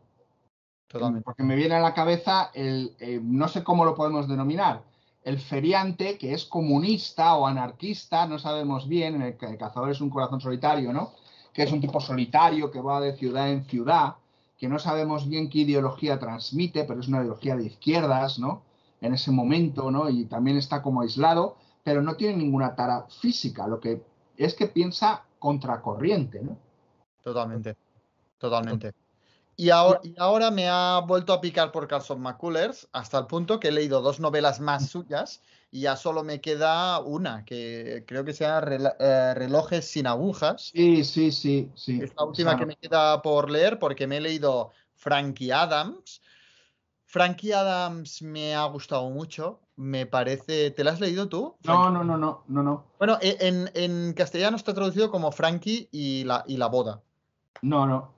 Y es una especie de el guardián entre el centeno, pero en femenino. Es decir, eh, conocemos a una adolescente que está harta de todo, como buena adolescente, ah, que vive en un pueblo atrapada y admira muchísimo a su hermano porque pues, su hermano viaja, porque se ha ah, alistado al ejército, está en Alaska, ¿no? Y se monta una, una visión idealizada de Alaska y de cómo viaja, ¿no? Y está segurísima que su hermano lo vendrá a la, la vendrá a buscar y se la llevará de un pueblo tan absolutamente aburrido en el que, bueno, el típico pueblo del sur de los Estados Unidos donde nunca pasa nada. Ese gótico sureño que, que- que aparece y que trabaja en sus Esas obras. calles vacías, ¿no? Esas calles polvorientas, es, es típico, ¿no? Del gótico sureño.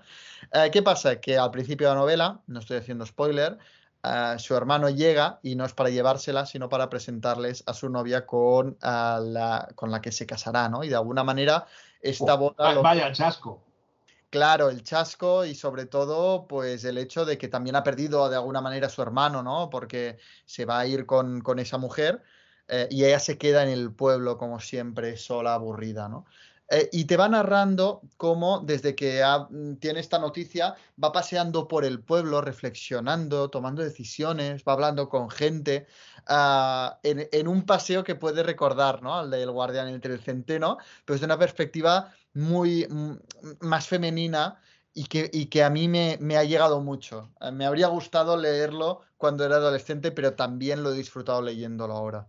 Y no contento con esto, me lancé con Reflejos en un ojo dorado, que es también, mm, está ahí en la frontera entre novel, novela corta y novela normal, ¿no? Y en esa te sitúa en una, una vez más, ¿no? En una base militar en la que no pasa nada. Creo que empieza la novela, de hecho, diciendo no hay nada más aburrido que, que vivir en una base militar en tiempos de paz, ¿no? que no, no pasa nada, ¿no?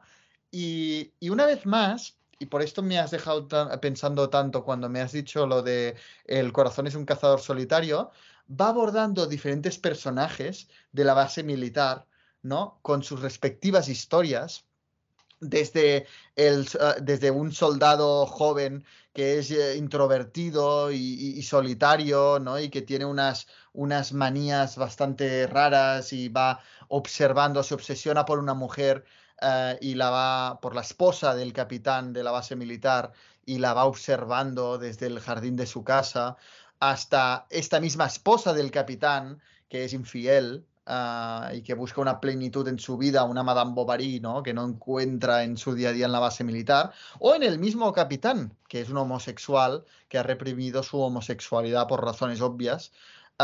Y al final, en este, en este collage de personajes, lo que te muestra en esa base militar es una sociedad en miniatura en la que nadie vive como quiere vivir, ¿no? Es como te, muestra perfectamente las pasiones secretas, subterráneas, los impulsos, eh, y luego en, otra, en otro nivel completamente diferente, la coreografía que exige la sociedad, ¿no? La coreografía perfecta de la eh, el capitán con su, con su mujer, el soldado, ahí, todo, ¿no? Como un, un- show, un teatro.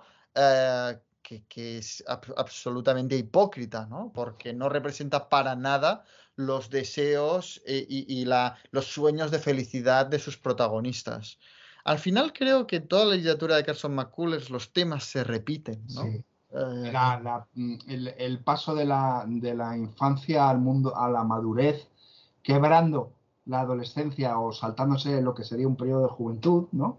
El crecer demasiado deprisa, en cualquier caso, con la pérdida de valores y, y de ilusiones que eso conlleva, y esa corriente subterránea que es muy chejoviana, ¿no? Eh, hay un mundo que ves y una corriente subterránea que es la que opera por debajo y que es la que va horadando y destruyendo y creando unos túneles, ¿no? y es la que hace que esas vidas pues tengan esos problemas de fondo y tal y cual, pero luego tienen que dar otra imagen, ¿no? De, de cara a una sociedad que de por sí también la, la- la representa enferma.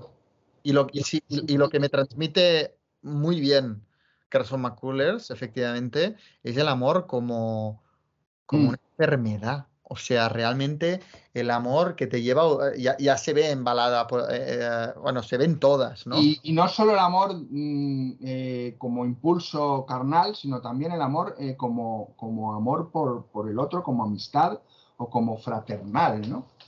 Totalmente. Pero cómo se sufre en una sociedad en la que la mayoría de veces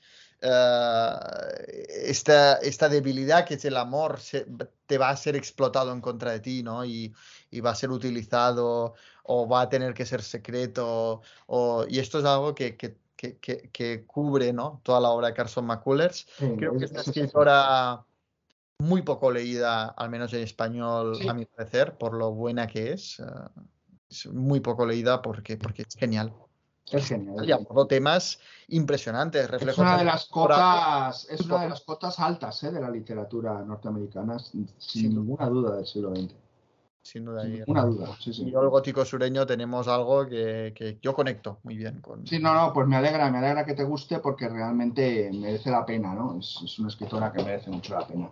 Te lo recomiendo mucho estos dos. Sí, sí, los, los, los tengo pendientes, sí, es que no se puede leer todo en este mundo, pero lo que sí he leído es un libro que me regalaste tú, que es La Cruz del Sur, poesía completa de eh, Nikos Cavadías. Lo primero que tengo que decir es que la poesía de Cavadías es una poesía eh, narrativa, ¿no? No es, un- no es una poesía lírica, sino que es una poesía en prosa. Eh, No, pero no prosaica, ¿vale? O sea, no, pero es curioso que él cuenta, él cuenta, él lo primero que hace es que cuenta historias, ¿no? Porque este poema tan famoso que se sabe todo griego, que se precie del, del puñal, es una historia, o sea, es una historia con su planteamiento, su nudo y su desenlace, ¿no? Pues así son la mayoría de sus poesías, ¿no? Tienen un planteamiento, un nudo y un desenlace, por eso son narrativas, pero eh, a mí me ha parecido un mundo fascinante. Quizás alguien que se aproxime a la poesía de Cavadías buscando una elevación lírica, pues a lo mejor se decepcione no le guste, pero es que eh, no es eso lo que Cavadías presenta en sus poemas, ¿no? De hecho, los peores poemas que tiene son los de juventud, que son los que quiere hacer como más líricos, ¿no? Y en cuanto él encuentra el molde, que es esta poesía que cuenta cosas y que cuenta historias de un capitán que se ahogó, de uno que no sé qué, de un marinero que pilló tal enfermedad, estos poemas son tremendos. Y siempre recordando a la guardia, claro. Claro, esto te iba a decir. eh, veías, ¿no? La guardia ahí. Todo el rato, todo el rato, en, cada, en casi cada poema. Sí, sí, me, ha gustado muchísimo, me ha gustado muchísimo. Se nota la evolución, se nota que los peores poemas son los juveniles y también los peores son los políticos, ¿no? Tampoco, tampoco, porque cuando un poema se carga de mensaje político se convierte en una cosa fea, ¿no? Ya no es poesía, ¿no? Es panfleto. Pero son pocos, los juveniles son los que han querido rescatar, que bueno, como documento, ¿no? Y los eh, políticos son pocos, y el resto son todos los que repiten los temas habituales de Cavadías que encontramos en la guardia, ¿no? El marinero, la soledad, el barco, las guardias por la noche, el café, el, el tal, las enfermedades venéreas, las prostitutas. Solo te quedan los relatos ahora. Solo me quedan los relatos, el de Lee y no sé si hay alguno más. Sí, el de Lee es el principal, pero luego está eh, Carta a un caballo y otro que no me acuerdo cómo se llama, pero nada, son tres, cuatro relatos que, que, que, que, vamos, se leen en una hora, se, se leen todos sus relatos. pero valen mucho la pena y también vas a ver mucho de La Guardia, porque hay incluso episodios que saldrán en La Guardia en Ujú. de cuento. Está muy claro, si a la gente le ha gustado La Guardia, no les va a defraudar esta poesía completa, con esto, teniendo en cuenta esto, ¿no? Que cuenta historias, que no es una poesía elevadamente lírica. Eh, fíjate que te diría que eleva el lirismo en su narrativa y disminuye el, el- lirismo en su poesía. Es una cosa muy curiosa. Y salvando estos poemas de juventud y tal y cual, es un libro que hay que tener, es la poesía completa de Cavadías y desde luego hay partes que son memorables, ¿no? Hay poemas que son memorables. Bueno, pues a todo aquel que le haya gustado La Guardia, que no duden en comprárselo, desde luego, porque no le va a defraudar. Bueno, es que, eh, y sobre todo es la, la suerte de un autor que, que, bueno, al menos aquí gusta tanto, ¿no? A José Carlos y a mí en este café nos gusta tanto, que es que te lees toda su obra con un poemario o una antología de una recopilación de toda su poesía, ah, una novela y. Ya te has leído toda la obra, ¿no? De este autor que por esto precisamente conforma un solo mundo, porque es que tiene, tiene muy poco, pero es que todo es tan bello. Yo, yo me enamoré. Y, oye, y Taxis es también Taxis, ¿no? Se llama este. Sí, cosas taxis. Eh, aparte de la novela, ¿tiene algo más? Tiene poemarios, ah, cuatro o cinco, y ya está. O sea que estamos en las mismas. Estamos en las mismas, sí, sí, eh, co- completamente. Y, y también supongo que tendría bastante tema de artículos, porque fue un gran activista de los derechos de los homosexuales en Amigo. la dictadura de los coroneles. Claro, de- claro. Tiene producción, producción periodística, ¿no? Sí, que por esto fue, bueno, se dice, ¿no? Que fue asesinado por esto. Él, él iba a venir a España de promoción de la tercera boda cuando lo hallaron estrangulado en su apartamento en Atenas. Y no se resolvió. Nunca se resolvió. Pero bueno, puedes contar la policía de aquella época si lo quería resolver. Ya, bueno, claro, pues. Esta es otra. Pero en fin, ah, ¿te parece que respondamos un par de preguntas más? Sí, venga, vamos. Hola, buenas, José Carlos y Jan. Escucho todos los meses vuestro podcast y siempre lo espero con muchas ganas. Quería hablaros de un autor que no sé si lo conoceréis, que es Juan Benet. He leído Volver a esa región, Saúl ante Samuel, Una meditación. La verdad, es un autor muy complicado que no sabes a veces de qué está hablando. Igual se centra demasiado en la guerra civil española, pero yo creo que es un gran autor y que no tenía ni idea de que existía hasta el año pasado. Y luego, respecto a otro autor, ¿qué os parece la saga La fuga de JB, de Torrente Ballester? Porque lo acabo de leer y la verdad me ha parecido maravilloso. Como el realismo mágico, pero esto sería el realismo gallego. Y luego, para terminar, una recomendación. Esta vez es una película que es Amanece, que no es poco. Que si tan, se habla de realismo mágico, esto sería el realismo manchego. Muchísimas gracias. Yo poco te puedo ayudar más allá de la película que, que me encanta. am, es que no he leído ninguno de sus autores, si te lo digo. Vale, yo entiendo, entiendo la progresión que hace que le lleva a la película. La película a mí es una de esas cosas que me ponen de una mala leche infinita y me entran ganas de matar. ¿eh? Aparte de que no aguanto el cine, menos el cine español y menos esta película. Lo siento siento. decirte esto, pero yo soy sincero. Yo la película me, me enferma, no me va a hacer maldita la gracia. Pero bueno, eh, Benet, Benet es insoportable, ¿no? Benet es un escritor que descubre que para estar en la modernidad hay que adelgazar la anécdota, que sería el núcleo narrativo, y rodearlo de novela experimental. Por eso él decía, este, este amigo que nos hablaba, que a veces no sabía ni lo que estaba leyendo, ¿no? Benet es inaguantable, aunque se convierte en maestro de muchos escritores que lo alaban y que han podido disfrutar eh, de su compañía y que es un poco el, padre de todos ellos. Lo que queráis, pero Benet eh, es un escritor inaguantable y es un escritor de eh, novela experimental, pero que va más allá de lo experimental, es novela de floritura, ¿no? De decir, voy a escribir una novela eh, que, no, que, que prácticamente no trate de nada. Y ahí tienes 200 o 300 páginas que, no, que son todo un experimento literario, ¿no? Eh, en fin, cada uno eh, que lea lo que le apetezca. Luego entiendo que de aquí, de, este, de, de- de- de este, de esta cosa tan abstracta, hayas pasado a Torrente Ballester y hayas leído la saga Fuga de JB, ¿no? No es, siendo mucho, su novela de mayor realismo, galle- de mayor realismo gallego, que lo tiene, porque hay un realismo mágico a la gallega, quiero decir, realismo mágico gallego. Eh, Offside eh, y, la, y, la isla de, y la isla de los jacintos cortados son dos novelas que tienen un realismo mágico a la gallega tremendo, tremendo, ¿no? Y Torrente Ballester es un escritor, es un escritor de este tipo de realismo mágico, ¿no? Eh, y, pero hay otro que es Álvaro Cunqueiro, que te lo recomiendo si no lo has leído, que también explota este realismo mágico gallego, pero además él con mucha traza de inspiración grecolatina, ¿no? En Cunqueiro siempre está presente la Iliada, la Odisea. De hecho, tiene un libro, una novela muy, muy, muy, muy buena que se llamaba Un hombre que se llamaba Orestes, ¿no? O sea que, en fin, eh, y habla de, habla de, sirenas en el cabo de la, en la costa de Morte y todas estas cosas, ¿no? Pero bueno, Torrente Ballester es un gran representante del realismo mágico a la gallega, que también explotó Cela y Cunqueiro, etcétera, etcétera. Así que no me extraña que de Benet hayas pasado a Torrente Ballester, porque es que si no, no te quedaba otra quizás más que, en fin, darte de cabezazos contra la pared, ¿no? Torrente Ballester es un escritor a reivindicar, ¿eh? es muy bueno, muy bueno ya algún tanto olvidado quizás también. Uh, tengo muchísimas ganas de leer realismo mágico uh, gallego.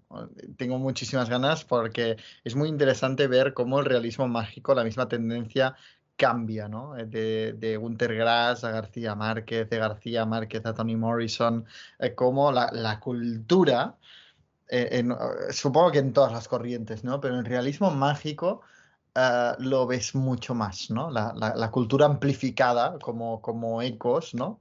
Como ondas expansivas en, en, esas nuevas dimensiones que abrió el realismo mágico. Uh, y, y, el, y, el, realismo mágico en España es una asignatura pendiente que tengo. Pues que yo recuerde, lo hay a la gallega, a la rumana y a la albanesa. Yo tengo esos tres realismos mágicos identificados. Hombre, el tambor, el tambor de hojalata que. Bueno, ya la, ya la alemana, claro. Y a la alemana. Y a la checa, con Jiri Kratochvil. Y este tipo es un realismo, un realismo, mágico eh, eslovaco, vamos. Y García Márquez también lo has leído. García Márquez, bueno, pero me refiero, me estoy refiriendo a un realismo mágico no latinoamericano. Ah, vale, vale. ¿A Tony Morrison no lo has leído? No, tú no, no, no lo he leído, no. Pero es un realismo mágico a lo, a lo, a lo que, a lo sureño a lo sureño, a, a, lo afroamericano. Es que eso casi sería el gótico sureño, ¿no? Un realismo mágico a lo sureño. No, a lo, a lo afroamericano. O sea, el tema del realismo mágico, al tema de pues los fantasmas de la esclavitud, la, to, todo ese tema, ¿no? Afroamericano, sí, sí, sí, no necesariamente sureño, porque muchas novelas suyas se ambientan, de hecho, en el norte. Y, a mí una cosa que me encanta de Toni Morrison uh, es que no va tanto al mal directamente, sino a las consecuencias de ese mal. En Beloved, por ejemplo, estamos hablando que los protagonistas ya viven en una época en la que la esclavitud se ha abolido, en la que viven en paz, digamos, en el norte de Estados Unidos, pero aún así el, terror durante la esclavitud uh, la, lo sigue encadenando, lo sigue atando, ¿no? Eh, um, a través, pues, de precisamente este realismo mágico en forma de fantasmas, visiones, uh, etcétera. Es, es, muy buena Toni Morrison y a ti te va a encantar, porque también hay mucho simbolismo. Bueno, ya te lo voy a contar en, en, la segunda parte de este doble café, eh, porque me he leído en el Black History July la canción de Salomón, sí, donde sí, también sí, sí. el mágico. Sí, un libro, un libro muy cono, o sea, que tiene peso dentro de, de, de, lo que ha escrito. Siempre oigo hablar de él. Sí, sí, yo, yo, diría que era, sobre todo son Beloved y la canción de Salomón. A mí me gustó mucho más Beloved que la canción de Salomón. Mm. Bueno, pues nada, este amigo que nos ha hecho la pregunta, que no se enfade, porque de tres, dos me parecen aborrecibles, ¿no? La película y Benet, pero bueno, he salvado a Torrente Ballester. Yo es que ya solo por la aparición de William Faulkner en esa famosa escena. Ya, a mí es lo que de más mal café me puede poner, porque es que esa humorada no me hace ninguna gracia. y aún no me he llegado al final del café. ¿eh? Uh, ¿Pasamos a otra pregunta? Sí. Hola, Jan. Hola, José Carlos. Eh, soy Miriam. Os había hecho ya antes una pregunta sobre Ana Politkovskaya hace unos programas. Y quería preguntaros ahora sobre Vasily Grossman. Si lo habéis leído, eh, qué opinión os merece y si preferís su, bueno, su faceta novelista o su faceta como cronista. Eh, yo por ahora solo me leí por una causa justa, que me gustó mucho, la verdad, y tengo pendiente toda su obra esperándome ya en casa y por saber si volver a releerme por una causa justa otra vez en su versión sin, censurar que está publicada como Stalingrado o si volver a empezar con él pero con su faceta como cronista en, en la Segunda Guerra Mundial. Gracias por el programa. Muchísimas gracias. Ah, en esto creo que la podrás ayudar más tú porque yo no he, leído nada. Bueno, a mí el problema de Grossman es el, problema, el problema de la censura y el problema de escribir eh, no al dictado, pero bajo unas condiciones eh, totalitarias. ¿no? Eh, yo no conozco, tampoco me ha traído mucho la faceta de crónica periodística de Grossman, la verdad. Eh, por lo tanto, mm, lo que sí te puedo recomendar es, dentro de su producción narrativa, Todo Fluye, que creo que es eh, una precuela de su obra maestra Vida y Destino. Y que leas Todo Fluye, creo que es así, creo que va en ese orden. Mi memoria a veces me juega malas pasadas, pero creo que es así. Y Vida y Destino, que para mucha gente es, una, es la novela de sus vidas, para mí no lo fue, para mí no lo fue para mí es una novela excesiva, con demasiados personajes, pero entiendo... Se la ha comparado, comparado con Guerra y Paz. Es que entiendo, pero es que entiendo, sí, sí, sí, y es una buena comparación. El problema de que Vida y Destino sea como es son los problemas de censura. Entonces, hay ahí como, no sé, habría que analizarla en profundidad, ¿no? Pero hay partes como que están escritas para querer agradar, hay partes que están diciendo lo que quieren decir sin decirlo, no sé, es, muy complicado. E, es una obra maestra, sin duda. Pero mira, a mi vida de destino me dejó pendiente de volverla a leer. Evidentemente es algo que no puedo hacer por, porque no puedo hacerlo ahora mismo, porque estoy leyendo La broma infinita, así que no puedo leerla. Wow, estamos leyendo los dos a la vez a David Foster Wallace. Porque bueno, yo la estoy leyendo por segunda vez porque el primer taller de septiembre es La broma infinita. Ah, yo estoy leyendo entrevistas breves de hombres repulsivos. Es que, claro, yo me he tirado aquí sin red a hacer un taller doble de Foster Wallace en septiembre. Eh, ni más ni menos que con la broma infinita, de la cual hago lectura conjunta a partir del 15 de agosto vía WhatsApp. Abriré un grupo de WhatsApp y yo iré contando. He ofrecido ya un cronograma iré contando antes de cada fecha las cosas importantes que el lector debe saber, porque se va a encontrar con cosas que no va a entender y que no sabe ni de qué le está hablando. Entonces es lo que yo voy a explicar. No voy a hacer spoilers ni nada por el asunto, pero voy a decir, atención, este primer capítulo, eh, eh, en fin, eh, tal, tal y tal, este segundo, tal, tal. que te recomendamos Vida y Destino y si quieres leer primero la anterior, que creo que es todo fluye, ¿no? Creo que es así, eh, cronológicamente hablando. Bueno, uh, en contra de lo que nos tienes acostumbrados, en este café nos traes bastante, bastante novedad, ¿no? Bastante novedad literaria. ¿Qué has leído? Pues he leído Set de Amelino Zom, aparte de otras 24 libros que me he fusilado en el mes de julio. Si tiene 30 días o 30, no sé cuántos días tiene, pero he leído 24 libros y en un momento dado muchos a libro por día. ¿Pero todos tan breves como Amelinozón? Pues no, porque entre ellos me he leído Los chicos de Tony Sala, por ejemplo. Bueno, también es breve. Me he leído Aniquilación de Julebeck. Este año. o sea que ha habido de todo, pero ha habido libros bastante largos también, ¿no? Eh, bueno, Seth de Amelino Zom me ha parecido, eh, no he leído eh, más que cuatro o cinco novelas, no puedo decir si es la mejor o no, porque tiene muchas, pero me ha parecido una novela inteligentísima y buenísima, y que radica en colocarnos un monólogo de Jesucristo. ¿Mm?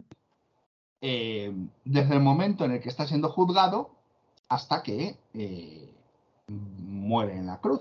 Es que no tiene mayor historia pero eh, nos cuenta la historia desde un monólogo que es él y cómo va interpretando y qué cosas va pensando, ¿no? Entonces, aparte de la sed, que tiene un motivo, ¿no? La sede, la pasión de Jesucristo tiene un motivo importante, es un motivo importante y un recurso bíblico y un recurso narrativo que explota muy bien a Merino Thom. Lo que más me llama la atención es las reflexiones que hace sobre el cuerpo, ¿no? Sobre la corporeidad y la no corporeidad de la deidad, porque el Dios Dios no es corpóreo, no tiene cuerpo, pero él sí lo tiene, ¿no? Y hace una serie de comparaciones y una serie de reflexiones inteligentísimas y presenta no un lado polémico ni un lado humano, pues no sé, sería un Dios eh, eh, que, no sé, un lado humano polémico sería por, por, por, por, querer ser provocador, ¿no? Un Dios que mantiene relaciones sexuales o que, Sí, o que es un borracho. No, no, no va de eso, no va de eso.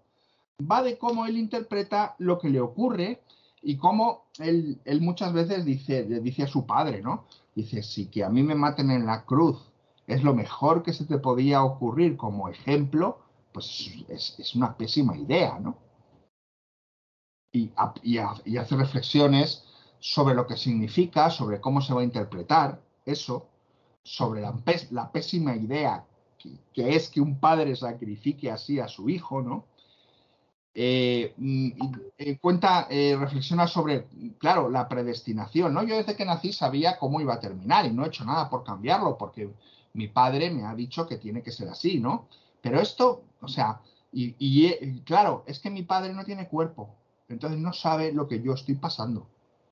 Y cosas así, ¿no? No es nada frívolo, es de una profundidad bestial y evidentemente se entiende mejor si tienes un conocimiento medio de la Biblia eh, mm, que si no lo tienes, evidentemente, porque él habla mucho ¿no? de, su relación con los evangelistas, de con sus discípulos, con María Magdalena, pero nada, no, no tiene. Y luego cuando va llevando la cruz, cómo se va sintiendo, dice, pues no la voy a poder llevar, ahora me voy a caer, ¿no? Y casi es un placer caerme, ¿no? Aunque me den latigazos, porque así puedo descansar. Bueno, es extraordinaria. Me ha parecido genial, ¿no? Genial. Sin haber, sin haber leído una de las dos, me parece una, un ejercicio muy paralelo al que hizo José Saramago en Evangelio según Jesucristo. Solo que la diferencia está en que Amelino Ton lo hace en 90 páginas. Ya, bueno. O 100 páginas. Ya ¿no? sabes lo que pienso de, de Amerino Zom, ya he leído dos obras suyas. Me parece un producto de marketing. Me sorprende mucho que te guste. Estoy totalmente, totalmente discrepo con eso totalmente. Y esta novela lo viene a demostrar, ¿no? Un producto de marketing no se casca a una novela como Sed, que es una novela extraordinaria. ¿no? Sé, pues se tendrá que leer, pero yo de momento he leído Estupor y Temblores y Otra forma de vida y me parecen mm, de ejercicio de la segunda clase de un curso de escritura. A mí Estupor y Temblores me pareció muy buena. La prueba de que es, de que es una buena novela, yo siempre lo, lo- lo hago de la siguiente manera. Estupor y Temblores la he dado en mis talleres. Cuando una novela es mala no aguanta un análisis narrativo. Y Estupor y Temblores hago talleres, la analizo narrativamente y no encuentro que sea de primero o de secundaria. Fua, yo total, o sea, no me transmitió, me parece, o sea, me, bueno, no, no estamos para nada de acuerdo con Amelino Zom. Yo creo que no hay ningún autor que nos divida tanto a ti y a mí como Amelino Zom. O sea, No pasa nada. Pero bueno, esta es una de las novedades que he leído. He leído muchas más, pero ya en el siguiente programa hablaremos. También hablaremos de los chicos en profundidad y que es muy es, es que es fascinante lo de los chicos. sí que es literatura. Hombre, es distinto, es distinto. Bueno, en fin, ah, ¿qué te iba a comentar? Ha salido un artículo ah, que te lo comenté ah, en el Confidencial, en el que dicen que ah, una escuela de escritores hizo votar a todo el mundo ah, cuál era la mejor novela española del siglo XX y salió nada de Carmen Laforet. Y me hizo pensar en ti porque sé que a ti nada de Carmen Laforet, pues mira, si a Melino nos divide tanto, Carmen Laforet también porque a mí me encanta y tú no, no le ves, no le ves eh, el qué, o al menos no en la liga que se le pretende o se le pone. Ah, salió nada de Carmen Laforet como elegida mejor novela española del siglo XX. ¿Y quiénes la eligieron? Mu- mm, o sea, fue una, una votación abierta al público. ¿Abierta Ah. al público o, o no? ¿Eh? ¿Abierta al público o no? ¿O Abierta al fueron escritores, advenedizos y soplagaitas? por redes sociales y ha recibido 2.800 votos. Y con 2.800 votos ya se puede considerar que es la mejor novela española. Solo Ah, 2.800. Pero es que ya, para empezar, lo de mejor novela nadie lo puede afirmar porque nadie ha leído todas las novelas. o sea, e- es, es ya partiendo de aquí, ¿no? Pero me pareció interesante porque además estuvo, tuvo la final muy disputada con El árbol de la ciencia de Pío Baroja. Fíjate, qué Estuvo aquí curioso. ahí con, con el árbol de la ciencia. No sé, ¿a ti qué te parece? Bueno, a mí me parece que El árbol de la ciencia, que conozco bien porque también he hecho talleres de esa novela, es una novela buena pero menor dentro de la producción de Baroja, no es su obra maestra y es una novela con fallos. Y nada, me parece una novela con muchos fallos y no me parece en absoluto la mejor novela, pero vamos, ni de lejos. Lo que pasa es que los intereses, el quedar bien, el tal y el cual se imponen y ahora va de que hay que reivindicar a la Foret y que la mejor novela sea nada, pues bueno, es lógico dentro de un cierto grupo, de un cierto mercado y de un cierto, y de un cierto grupo de personas.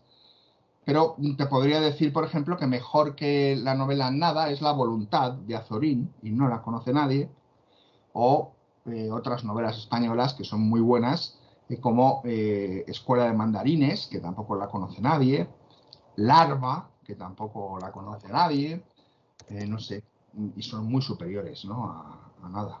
Pero ¿cuál dirías que es la mejor novela española del siglo XX, de todo lo que tú has leído? Esto es muy difícil, no puedo. Hay muchas, no, no, no. De una sola, tengo que decir una sola. Sí. Tiempo de silencio, de Luis Martín Santos. Y estoy dejándome llevar por el estilo, no por, la- no por otra cosa. O sea, estilísticamente hablando es la mejor, pero argumentalmente o de otras no es la mejor, ¿vale? Es que esto es muy importante. Ya. O sea, estoy eligiendo una de las, de las cosas, una de, la- de los elementos por los que se puede juzgar, pero la mejor novela española sería la mejor estilísticamente hablando, la mejor argumentalmente hablando, la mejor arquitectónicamente hablando, la mejor mm, hablando de personajes, la mejor de los mejores diálogos, la que tuviera todo esto equilibrado, integrado y perfecto. Tiempo de silencio, estilísticamente hablando, para mí es una de las mejores, pero de lo demás, no.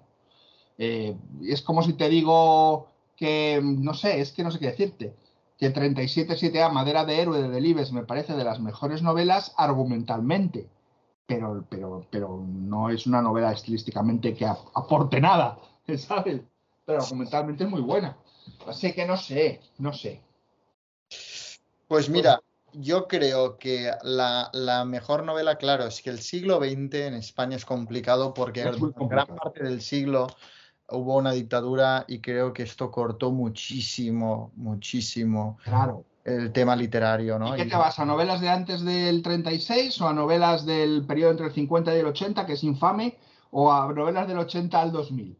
Todo, todo, la- lo mejor que se ha creado y yo te diría que para mí, teniendo en cuenta que cuando decíamos, decimos obra española es de España, del país de España, no en español, yo diría Incierta Gloria de Joan Sales. Mejor novela de la posguerra ah, y en general del, del siglo, del siglo XX. Pero bueno, aquí también está el tema de la barrera del idioma, ¿no? Incierta Gloria, yo creo que por el tema de haber estado escrita en catalán nunca ha llegado, pues como en problemas similares como lo que pasó Soledad de Víctor Catalá o Los Chicos, que ha sido traducido en Estados Unidos, al croata, etcétera, y en castellano, pues, pues hasta ahora no, ¿no? Y Ya hablaremos porque realmente, mm, ¿tú crees que hay una conexión del imaginario de los chicos con el imaginario eh, eh, de un eh, norteamericano? ¿No le parecerán nuestras cosas rurales muy poco afines, aunque a nosotros las de ellos sí nos parecen afines porque nos han eh, inoculado la cultura norteamericana, ¿no? Entonces ya no nos extraña eh, el mundo rural norteamericano, pero el mundo que presentan los chicos es un mundo difícilmente comprensible por parte de un lector estadounidense. Ah, yo lo conecto mucho con el gótico sureño.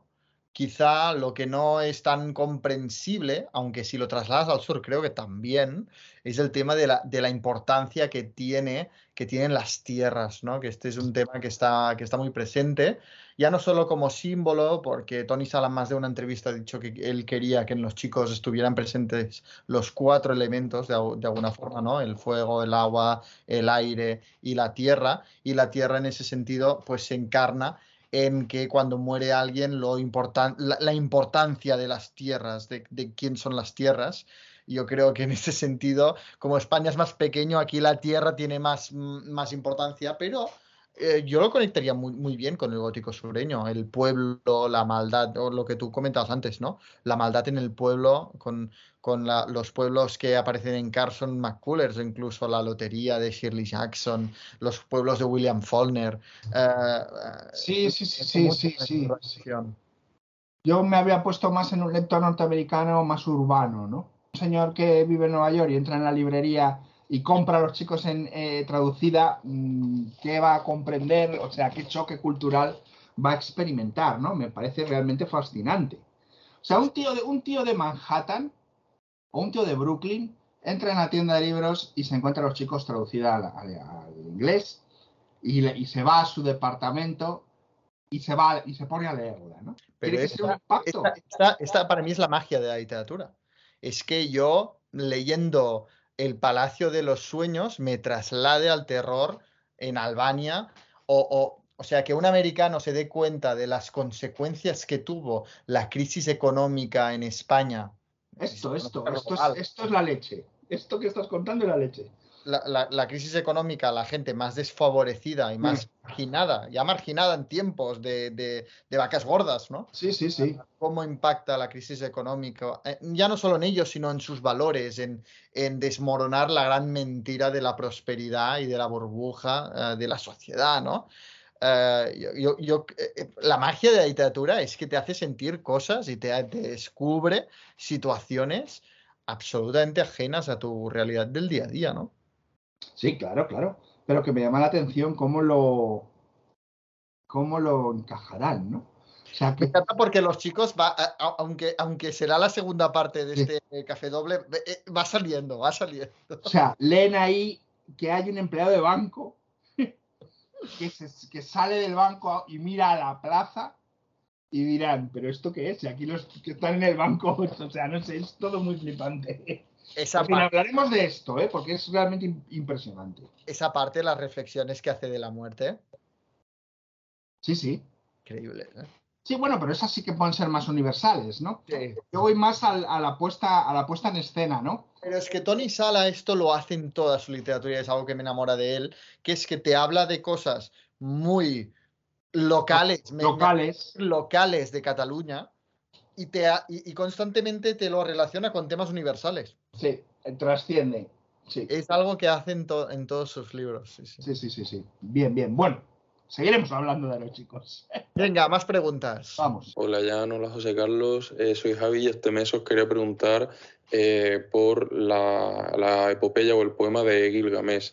Eh, yo soy muy aficionado a la historia del Oriente Próximo y siempre me ha fascinado eh, cómo se denota desde Occidente la importancia que tuvo esta, esta epopeya, ¿no? que es como 10 o 12 siglos previa a Homero, eh, clara precursora de la Odisea y del tema del viaje del héroe. Y bueno, es verdad que se conserva fragmentada, pero no sé si tenéis alguna eh, opinión, algún, eh, algún motivo por el que se denoste tanto, ¿no? Es como que en Occidente la historia de la literatura empieza con Homero y bueno, tiene sentido, pero es que eh, por la historia de la literatura universal de Riquer y Valverde, por ejemplo, ni se menciona a Gilgamesh y es una cosa que yo no entiendo para nada. Eh, un saludo y muchas gracias. Muchas gracias. Muchas gracias por la pregunta. Mm, bueno, pues no iba a decir te daré una alegría o te quitaré la pena de que no se valore o se deje de valorar, porque yo creo que igual la asignatura igual ya la han quitado, pero cuando yo hice eh, eh, teoría de la literatura y literatura comparada, me apunté a una asignatura que era eh, la Biblia y su influencia en la, en la narrativa, ¿no?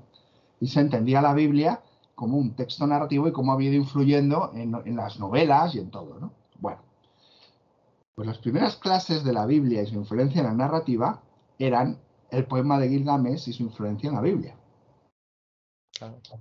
¿Eh? Es sumerio, creo recordar, y es un poema eh, que ya influye en la Biblia porque en este poema ya está el diluvio universal, en el poema de Gilgamesh. Y entonces se dedicaban unas clases, dos o tres, a hablar del poema de Gilgamesh y a colocarlo como precedente de grandes obras de la literatura universal como una especie de prebiblia, ¿no? Dado que influye precisamente en la Odisea y en la propia Biblia. Y luego la Biblia influirá en otros textos, ¿no? Así que se cuidaba mucho de, ubicar este poema que es como de 2000 años antes de Cristo, ¿no? O sea, muy antiguo. Eh, y está incompleto y fragmentado y quizás esto también lleve a, que quizás sea menos valorado, ¿no? pero, es un, texto importantísimo.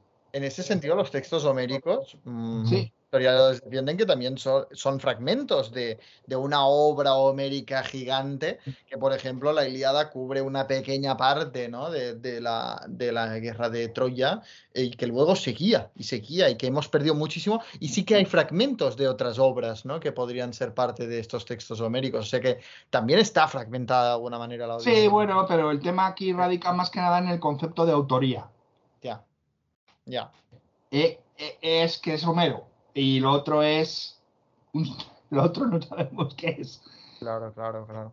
Eh, y luego, bueno, Gilgamesh es importantísimo porque es una obra que, pone, eh, pone eh, que baila con los conceptos importantes que siempre han preocupado al hombre, como el concepto de inmortalidad, ¿no? Y que es una obra que lo desarrolla mucho de la inmortalidad y todo esto, ¿no? En fin, yo creo que sí que merece ser reivindicado Creo que por ahí hay buenas ediciones, o sea que no voy a decir la tontería de que todavía falta, todavía estamos a la espera de una, porque creo que hay muy buenas ediciones.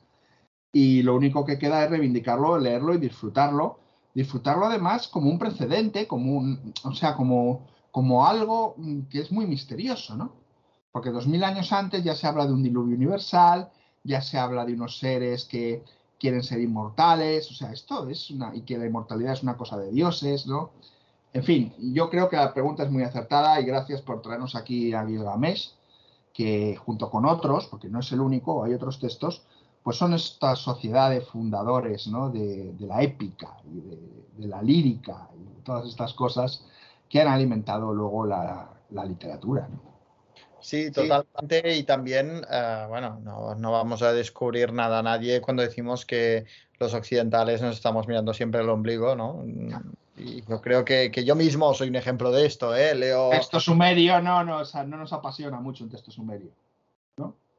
Eh, bueno, o sea, nosotros, eh, los occidentales, y, yo el primero, o sea, si hago un análisis de lo que he leído en el ah, último año, los textos occidentales marcan, si no el 90 más, ¿no? Por ciento eh, y, muchas veces me cuesta mucho conectar con la literatura asiática, con la literatura africana, con la literatura árabe, ¿no? Son otras culturas y me cuesta más, mientras que en el imaginario occidental, sea latinoamericano, sea estadounidense, sea europeo, eh, em, pues conecto mucho más y siempre nos estamos mirando el ombligo y por esto hablamos mucho más de los textos homéricos que, el que fue su precedente. Esto, esto es así. es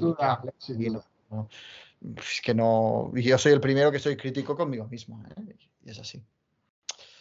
Bueno, pasamos a la siguiente pregunta. Vamos. Ah, muy buenas. Eh, bueno, quería daros la, enhorabuena por el podcast, que hace poco que lo estoy escuchando y la verdad es que me parece una, una pasada y también quiero daros la enhorabuena a ti, Jan, por el canal de YouTube que tienes y sobre todo por la editorial que tienes, porque supera cualquier expectativa alta de calidad. Y eh, a ti, a José Carlos, eh, también la enhorabuena porque sigo tus vídeos que pones en Instagram. Y, bueno, la verdad es que tienes un conocimiento infinito de literatura. Aprendo más con vosotros que, en cualquier clase de universidad. Y bueno, pues em, eh, quería preguntaros por un autor, eh, por un escritor, Michael Gold, que creo que no ha sido nombrado hasta ahora. He leído un libro de él que se llama Judíos sin dinero y... Y se cortó. Pero no pasa nada, porque es suficiente para que podamos hablar.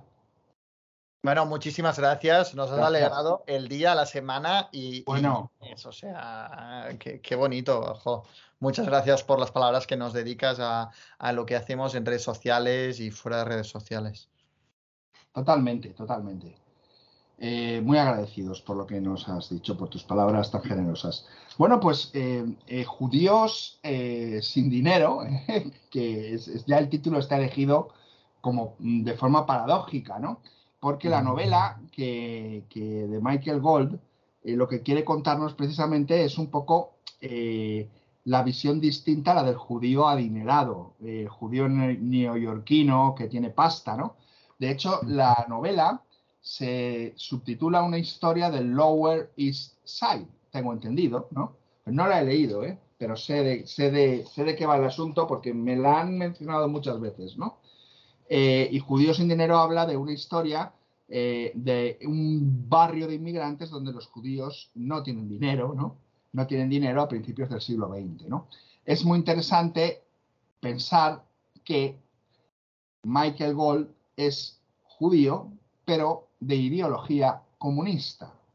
Entonces, claro, eh, lo que él va a contar es una lucha de clases, ¿no?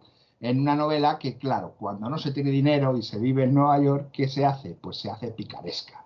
Así que la novela tiene un poco de género híbrido, de autobiográfica, de picaresca, y me parece que es una novela muy interesante que me gustaría leer, porque no la he leído, pero no me han eh, hablado mal de ella y me han hablado bien de ella, de hecho, varias veces y no hace mucho. O sea que como todo es una gran casualidad, pues me lo apunto para ver si soy capaz de leerla en algún, en algún momento, ¿no? Pero sí que es una de esas novelas que, por cierto, os diré que creo que han reeditado, pero anteriormente aparecía mucho en las librerías de segunda mano, con portadas horribles, ¿no? Judío, judío sin dinero. Y esto, esto es un bestseller, ¿no? No parece que sea el caso. Y es todo lo que puedo comentar, porque insisto que ya me habían, ya me habían puesto sobre aviso de este texto, pero no, no lo he leído todavía, ¿no? Bueno, pues, ¿qué te parece si hablamos de algunas lecturas que hemos hecho? Ya para ir enfilando un poco va. la recta final. Recta Eh, final de esta primera parte. ah, yo he leído un clásico que creo que a ti te apasiona, que es Rojo y Negro. Stendhal. Yo te tengo que decir que aunque soy capaz de ver la obra maestra que es y, y ver todo lo bueno que tiene, a mí no me ha hecho vibrar ni, o sea, no, no me ha, no me ha gustado tanto como me imaginaba que me gustaría. Eh, al final, la, eh, la historia de Rojo y Negro es la historia de Julien Chogel, eh, que es el tercer hijo de un aserrador local, ¿no? de provincias eh, en Francia. Pero Julien es, es atractivo, es ambicioso ah, y, y a través ¿no? de diferentes trabajos, eh, al principio es, es contratado por el alcalde, ¿no? y ya cuando llega a esa casa ya tiene líos de faldas, etcétera, va ascendiendo ¿no? y, va, y va procurándose una, una carrera, ¿no? Eh, o sea, haciendo pues... mm, transmitiendo perfectamente que es tan atractivo como ambicioso, ¿no? Vale, Ah, un momento, ahí, paramos ahí. Cuando yo era pequeño y oía este título, fijaos cómo influyen las cosas en la cabeza. Yo era un niño, ¿eh? Pensaba que era una novela sobre, eh, eh, jo, ya lo diré, la ruleta, sobre la ruleta. Ah, bueno, tendría sentido. Y resulta que el rojo y el negro no son colores que tengan que ver con la ruleta. Pero fijaos que yo de niño, y como cualquiera, o sea, fijaos ya que ya habíamos visto más cosas de la ruleta por la tele que de otros asuntos, ¿no?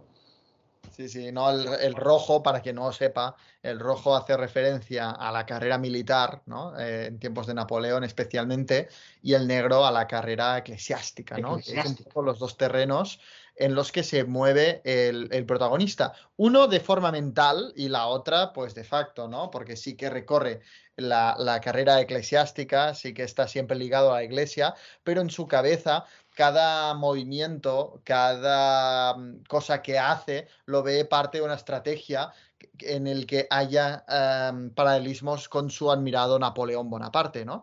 Y, para mí lo, mejor que me ha transmitido esta novela es la, doble alma, ¿no? Porque claro, se, se ambienta en un tiempo de restauración en el que pues se ensalzan los valores más tradicionales, etcétera, y él, ah, y él es de los que en secreto admira al ahora denostado Napoleón, ¿no? Am, y, y- y, eh, con- y se identifica muchísimo con él, porque Napoleón empezó de la nada y llegó a lo más alto, y él empieza de la nada y tiene unos sueños a, a- a la altura, a niveles napoleónicos, ¿no? Eh, se cree que, que- que puede comerse el mundo, lo que pasa es que quizá ha, vivido la época equivocada, porque en la época de restauración precisamente se alzaban muros entre clases en los que él nunca puede acceder del todo, llegar a prosperar del todo, ¿no? Y mientras lo intenta, desprecia a la clase alta a la que quiere pertenecer. Y, y ese juego psicológico quizás el que me llegó más, pero sí que me costó muchas veces conectar con un personaje tan inconstante, Pero es un héroe romántico. Sí, muy tan exagerado, tan exagerado, tan visceral en todo, eh, que ahora pa- pasa de, de odiar a una mujer a amarla hasta estar llorando a sus pies y luego odiarla otra vez. Y es como va tan a extremos constantes, cosa tan romántica, ¿no? Que, que muchas veces me, me costaba empatizar, acercarme al personaje, identificarme con él. Bueno, eh, para mí, eh, dos apuntes. El principio me parece prodigioso, prodigioso. Y esa escena eh, de ella con aquello. Bueno, es que no puedo. En fin, con aquello, ella, ella con aquello, no sé si me explico, eh, que va con aquello en el carromato, que Ah, sí, ya, ¿no? sí. me parece extraordinario. O sea, me parece extraordinario. Y ya no, no, no puedo decir más. Ella con aquello y aquel que, que, que quiera que entienda. consta, y, y- no quiero decir que sea este el problema, ¿eh? pero también me consta que he leído una mala traducción. Ah, amigo, he, leído la edición de Alba y por lo que he podido hablar con gente pues bastante experimentada en el tema de traducción del francés, es la, es la peor traducción de este libro. fíjate, yo lo tengo que volver a leer porque yo lo leí en un libro de bolsillo infame que compré de segunda mano de Orbis. Así que te puedes imaginar que cómo sería aquello, ¿no? Pero aún así me, aún así me volvió loco. Pues, pues eh, esto prueba que no es la, no es la traducción. Pero eh, eh, quiero insistir en, en el hecho de que no es que no me, no me haya gustado, ¿eh? Es que me ha trasladado muy bien unos temas, pero a mí no me ha, no me ha puesto dentro de la historia, no he vivido la historia, sino que lo veía desde fuera, ¿no? Pero te muestra muy bien la hipocresía. Creo que se mueve mucho más en el retrato, mm, mm, creo que se mueve mucho mejor en el retrato social que en el retrato sentimental, íntimo y psicológico, para mí. O sea, te, te muestra mucho más una gran analogía, ¿no? De ah, grandes metáforas de los males de la sociedad de restauración, am, los contrastes con la era napoleónica, etcétera, ah, en cómo eran, pues incluso las costumbres, cómo funcionaban los salones, etcétera, que, que en la, en los sentimientos, en la- las relaciones humanas. Aquí no he conectado tanto o tan bien con la literatura de Stendhal. Pero bueno, no nos movemos de la literatura francesa ah, y vamos de, de 1850, a- de 1830, porque es de 1830 el ah, rojo y negro, a 2022. Pues sí, y con un hashtag que lancé en Instagram, que era eh, hashtag aniquilación, no, en mayúsculas la N y la O, es un tostón. Porque vamos a hablar Esto, de... esto te iba a decir, porque en el café anterior yo te leí, ¿no? Fragmentos de ciertas críticas, de grandes diarios, ah, que, que- que ha sido muy criticada esta novela. Aniquilación no es un tostón, o sea, eh, es que es no entender el libro.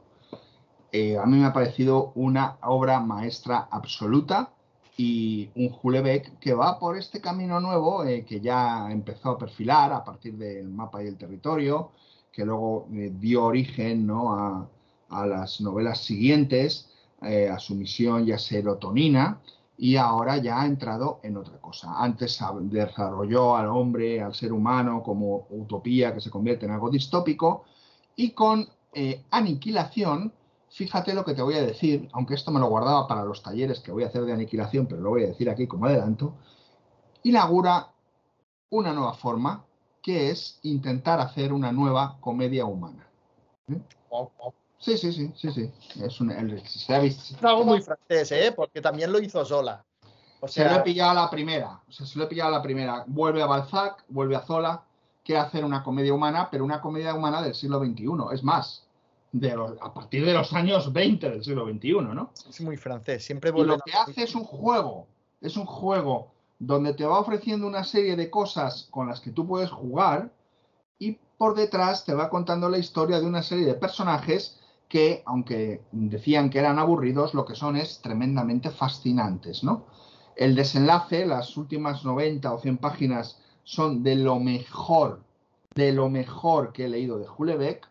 La presencia cruzada del colgajo de Philippe Lanson es tremenda. Sin el colgajo, Julebeck no hubiera escrito esta novela. ¿eh?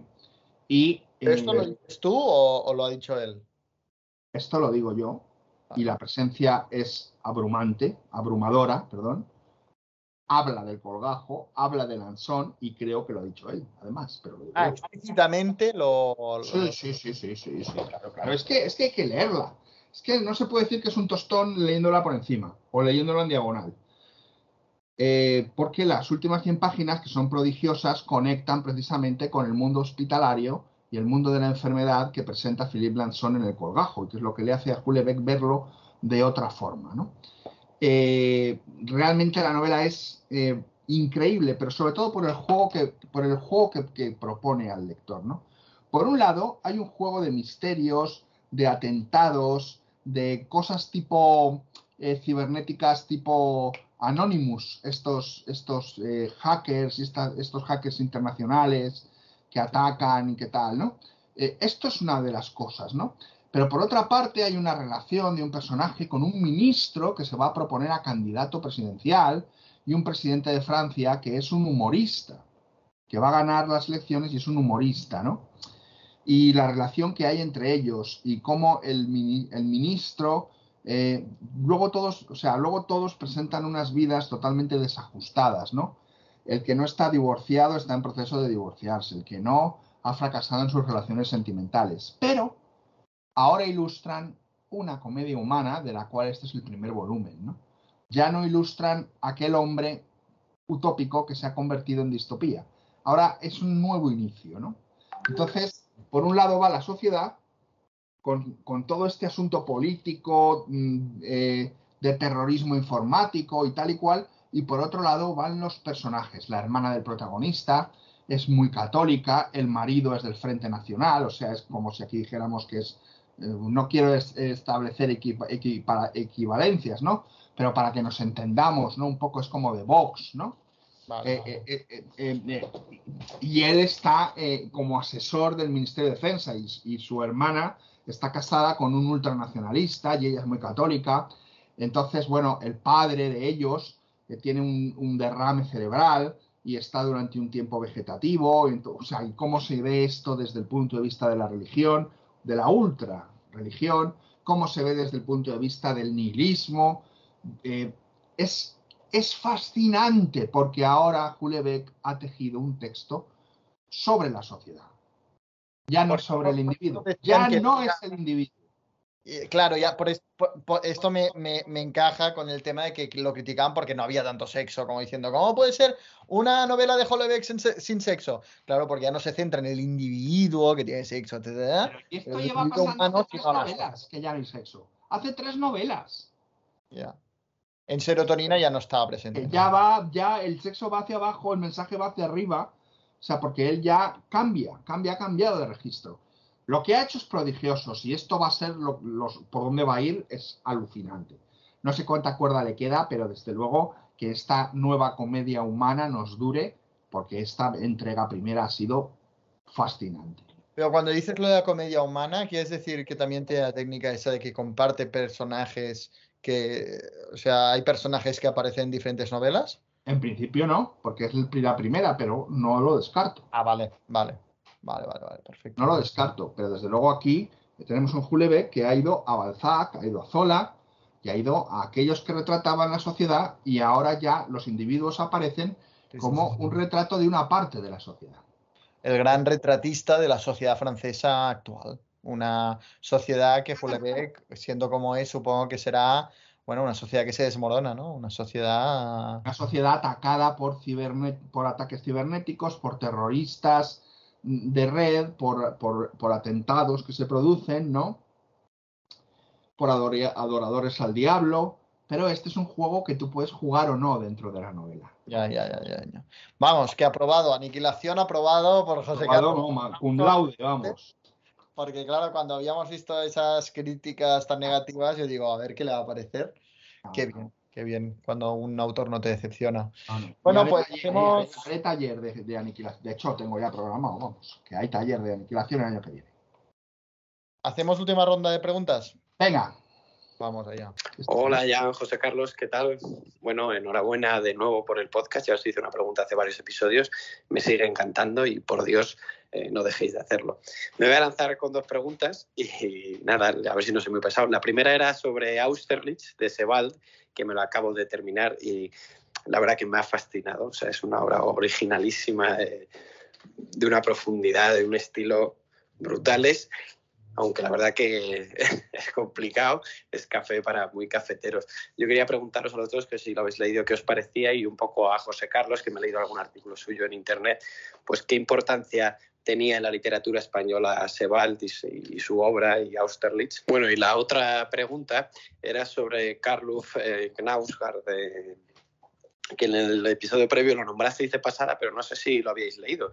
Yo me leí hace poco el primer volumen de mi lucha, que es La muerte del padre, y la verdad es que no sabría bien qué decir de él, y por eso os preguntaba si lo, si habíais leído, qué os parecía, porque a mí por momentos me parecía literatura de lista de la compra y otros momentos me parecían de una belleza y de una honestidad tuyo eh, y la verdad que mm, ahora conforme va pasando el tiempo la novela me ha dejado como muchísimo pozo y me dan como ganas de leer más volúmenes suyos, pero no sé, me dejó muy desconcertado. Muchas gracias. Bueno, pues empezamos por el final. Mira, eh, yo tengo este libro, me lo regaló Jan y está a punto de caer, a punto de caer. Todavía no lo he leído, pero está a punto de caer. Este julio he leído 24 libros que tenía ahí, o sea que he sacado muchos pendientes y ya estoy llegando a punto de caer, lo leeré en breve, breve, breve, es no más de un mes, me lo leeré. Eh, y tengo muchas ganas de leerlo, o sea que poco más puedo decir, pero a mí todas las sensaciones que me da son buenísimas. Sí, eh, yo obviamente, a ver, yo he leído La muerte del padre, que es el primer volumen, Un hombre enamorado, que es el segundo, La isla de la infancia, tercero, y Bailando en la oscuridad, que es, que es el cuarto. O sea, he leído uh, cuatro de, uh, creo que son seis, siete, no sé. No sé, porque han sacado otros cuatro así de él, venga. Sí, bueno, no, pero estos ya no son las no, pero ¿qué le pasa a este hombre? Ya, ya. manivela para escribir. Sí, sí, sí, no para escribir. Uh, pero bueno, aquí también ha llegado bastante tarde ¿eh? su saga, o sea que realmente el final de esa saga ya hace bastante tiempo que, que ha, salido, que ha salido ahí. Um, es evidente que con esto leído a mí me encanta. O sea, a mí, me parece, no hay ningún momento, no, hay ningún momento de la novela que me aburra. De hecho, en Un hombre enamorado, en el, en el que habla sobre todo de, bueno, como dice el nombre, ¿no? del amor, pero también de la... ¿Puede haber peor título para un libro? Bueno, cuando lo leas me lo dices. Cuando lo leas me lo dices. Pero, pero no, no, te habla solo de amor, sino de las implicaciones que tiene el amor y, y la paternidad. Y en ese libro hay un momento en el que se pasa quizá 70, 80 páginas narrándote una fiesta infantil. ¿Me, puedes decir que hay más aburrido que una fiesta infantil de tu hijo, que llevas a tu hijo allí y vas hablando con otros padres con los que no tienes nada en común? Uh, y, y, vas viendo cómo los niños juegan y tú estás ahí entre globos esperando el momento en el que te tienes que ir. O sea, no, eh, me parece distópico, dantesco uh, este infierno. Muy Foster Wallace. Muy Foster Wallace, exacto, pero, sin su ironía. sea ¿eh? más aburrida una fiesta en el salón de Hermantes. Esta es otra. Que también son 90 o, 100 páginas. Que, que, que, sigo ahí con la parte de Germantes, como tú me anunciaste, la parte de Germantes estoy ahí encallado. Pero, mientras que uno te lo retrata con ironía, Foster Wallace. Germantes a mí, sinceramente, me está aburriendo bastante. Aquí, esto aburrido, yo aún no he detectado que tiene Karloff Nausgaard, que te muestra la, la rutina, una cosa que no tiene nada extraordinario, pero te mete en el, en el alma de las cosas y hace que te interese, que, que- que quieras seguir leyendo, ¿no? Eh, y, esto, aunque eh, en menos la muerte del padre, la muerte del padre hay más, mm, más no, no hay tanta rutina, ah, es algo que comparten todas sus obras. A mí me encanta. Eh, si quiero seguir con la saga, ah, pero yo te diría que los cuatro que me llaman más la atención son los cuatro que he leído. Porque en La muerte del padre te, te narra su relación con su padre, un hombre enamorado sobre el amor y la paternidad, La isla de infancia, su infancia, y Bailando en la oscuridad, su adolescencia y sus principios en la escritura. Luego los otros ya, ya su carrera como escritor, cómo fue recibido su saga Mi lucha en, su, en el último volumen.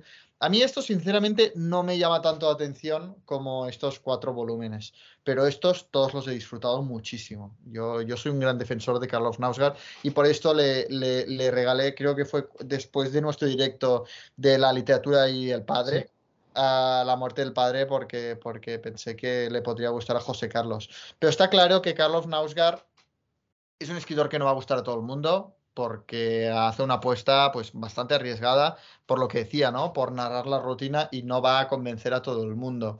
A, a mí, eh, a- de la misma forma que a Melino Zom, en un principio me pareció un producto bastante marketing, sobre todo por el ponerle el título Mi lucha a su saga autobiográfica, me pareció una provocación Innecesaria.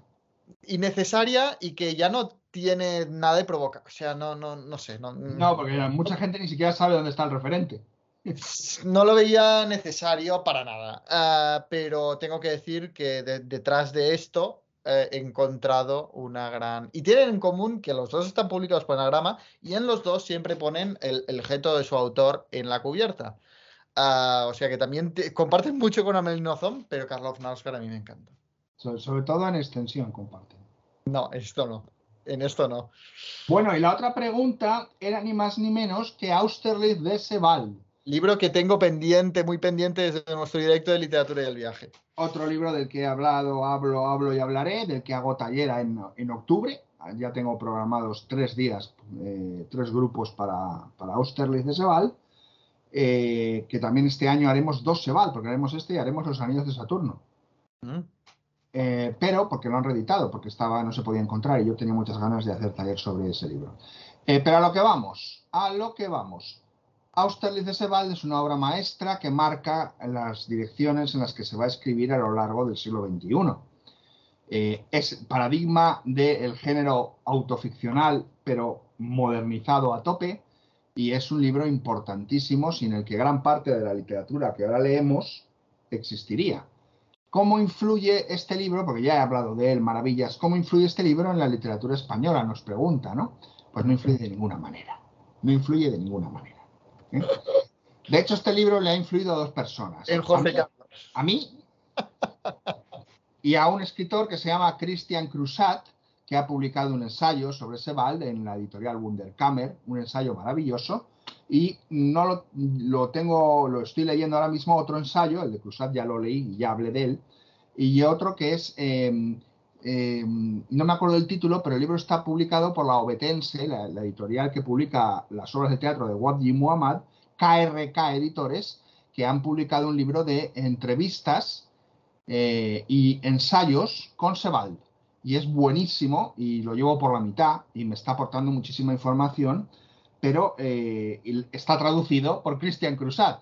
De hecho, para que veas la influencia, eh, querido amigo que nos escuchas, de, se- de- que nos ha influido a mí y a Crusat, KRK me mandó el libro con una nota que ponía, el traductor Christian Crusat cree que este libro a ti te, te interesará especialmente. Bueno, ya os conocéis.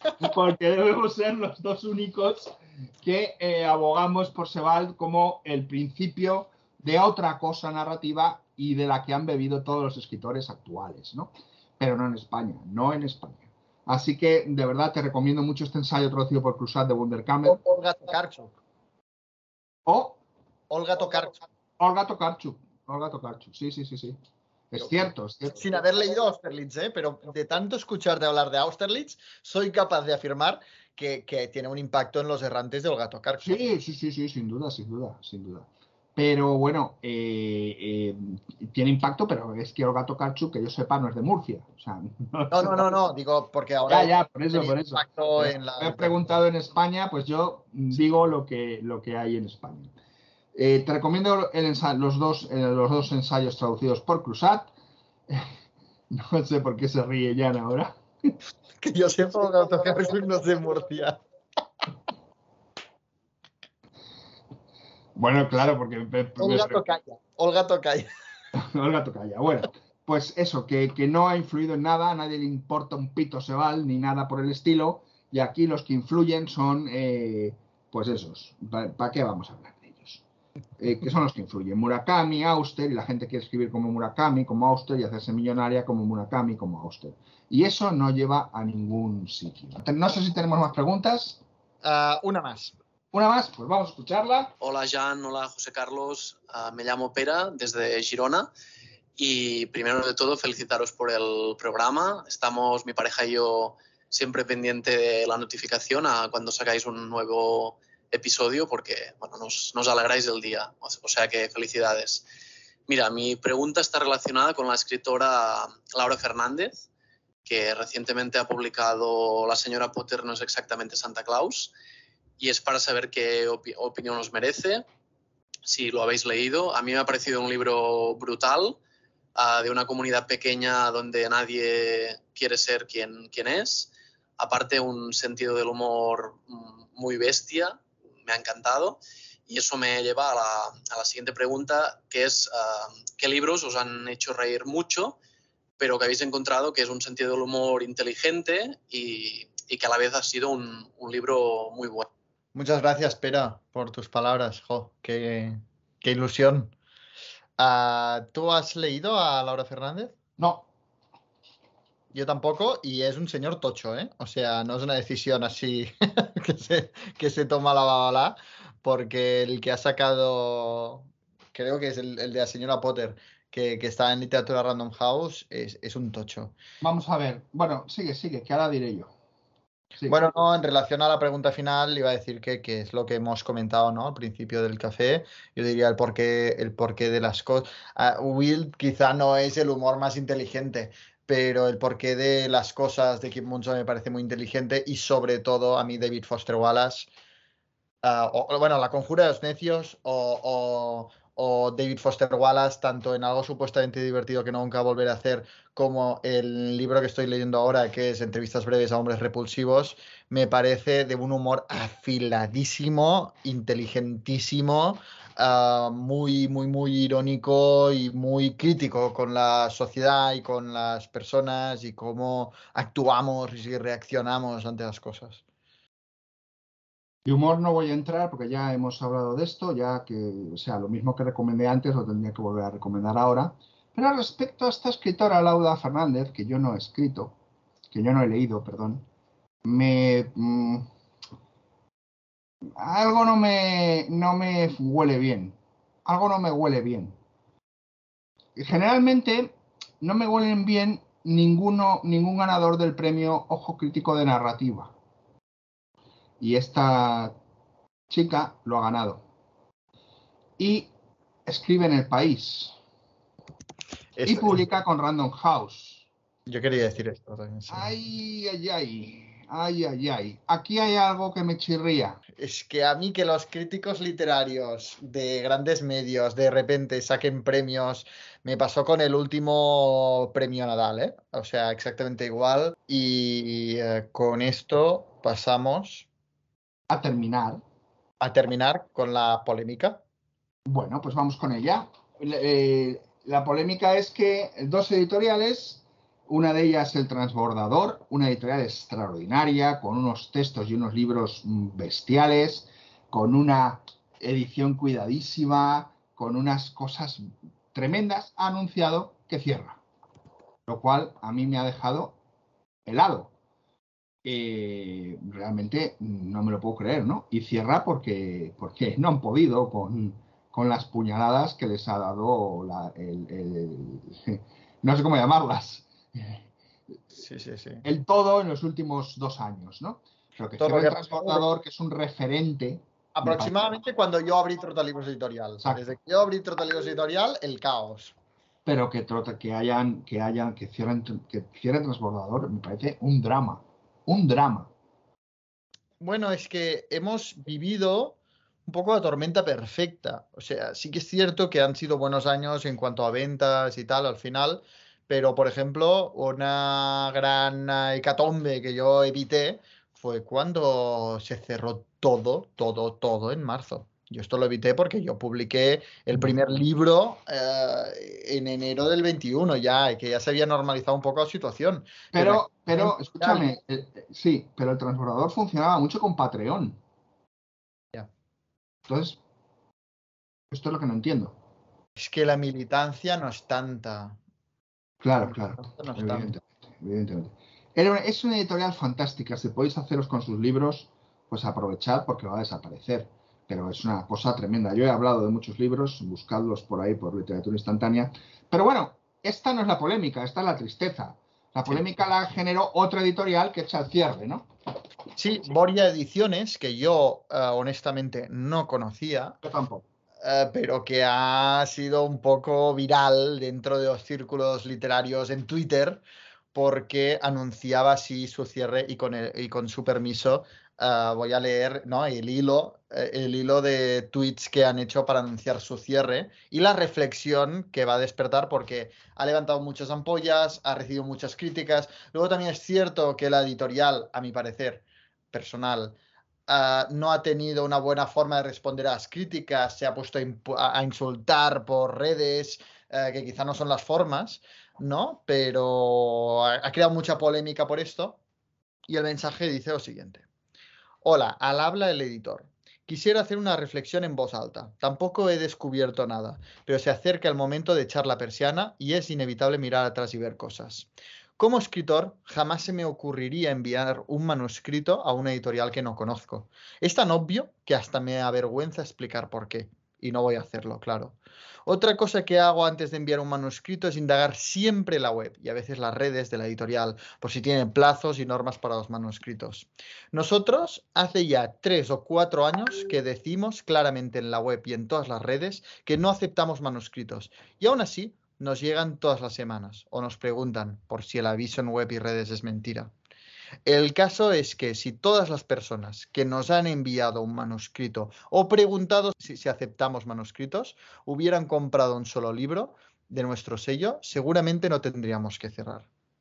Pero las recopilaciones de artículos periodísticos, los manuales de coaching y los cuentos infantiles ilustrados que recibimos demuestran que lo importante para el escritor es ver su foto en una solapa, da igual en cuál. Y eso es muy frustrante, porque algunos nos esforzamos mucho para tener un catálogo coherente, y ese esfuerzo lleva aparejado un sacrificio económico muy duro, porque las editoriales de verdad no cobran el autor por nada. Así que, por favor, dejad aparcada un par de años esa obsesión por ver en papel, que no en librerías, porque los editores que al final os cazan no han pisado una librería en su vida, vuestra historia sobre aquel amor de verano o los recuerdos de infancia, y leed, leed mucho, de muchas editoriales y muchos autores, reconocidos y nuevos. Si la, editorial es seria, las nuevas voces os asombrarán. Para saber si una editorial es seria, ah, basta un vistazo a la web y redes, pero tampoco vamos a dar un curso de esto porque llevaría semanas. Así, cuatro detalles rápidos sobre lo que es una editorial de verdad. Dos puntos. El catálogo tiene sentido. Esto no significa que sea mono, monotemática, pero, sí, pero si publica una novela histórica, luego una de vampiras lesbianas y luego un manual de gestión del tiempo, malo. El autor nunca paga ni vende él los libros desde su casa. No hay que rellenar ningún tipo de cuestionario para enviar el manuscrito. 20 preguntas de relleno para disimular la que les interesa. ¿Cuántos seguidores tienes en redes? Jamás, repito, jamás anunciarán en redes que buscan escritores. Esos anuncios cuestan dinero. Una editorial de verdad lo usaría para promocionar un libro ya publicado, no para pescar incautos. No utilizan la expresión confiamos plenamente en tu obra. Si te dicen eso, asegúrate de que no te han robado la cartera y sal corriendo. Y poco más, un poco de sentido común y paciencia. Y por favor, mientras llega el día de publicar, leed, leed mucho. Y lo mismo, perdonad la sinceridad, leyendo descubrís que vuestra obra no es tan buena. porque un editor puede equivocarse, incluso tres. Pero si os rechazan 10 veces, no hagáis la tontería de tirar 500 euros en círculo rojo. Imprimir no dignifica las palabras. Más lectores y menos escritores tendrían tres consecuencias magníficas. Uno, el beneficio que, que se obtiene de la lectura. Dos, editoriales serias no tendrían que cerrar. Y tres, habría menos estafadores que están pudriendo una profesión muy digna y bonita. Disculpad el rollo, pero creo que dice cosas muy interesantes, muy importantes. Estés o no de acuerdo con él o ella, no sé si es editor o editora, uh, pero, pero que, ataca muchas cosas, uh, dispara a diestro y siniestro uh, y hace muchas reflexiones pues, de alguien que ya no tiene nada que perder porque, porque va a tener que cerrar. ¿Y por qué luego se pone a insultar? Bueno, porque mucha gente reaccionó criticando, diciendo ahora la culpa los lo tenemos los escritores, de que echéis el cierre, etcétera. Y pues él responde, no ha sentido nada, gilipollas. Y quizá, mmm, no sé, las formas, ¿no? Las formas no son las adecuadas.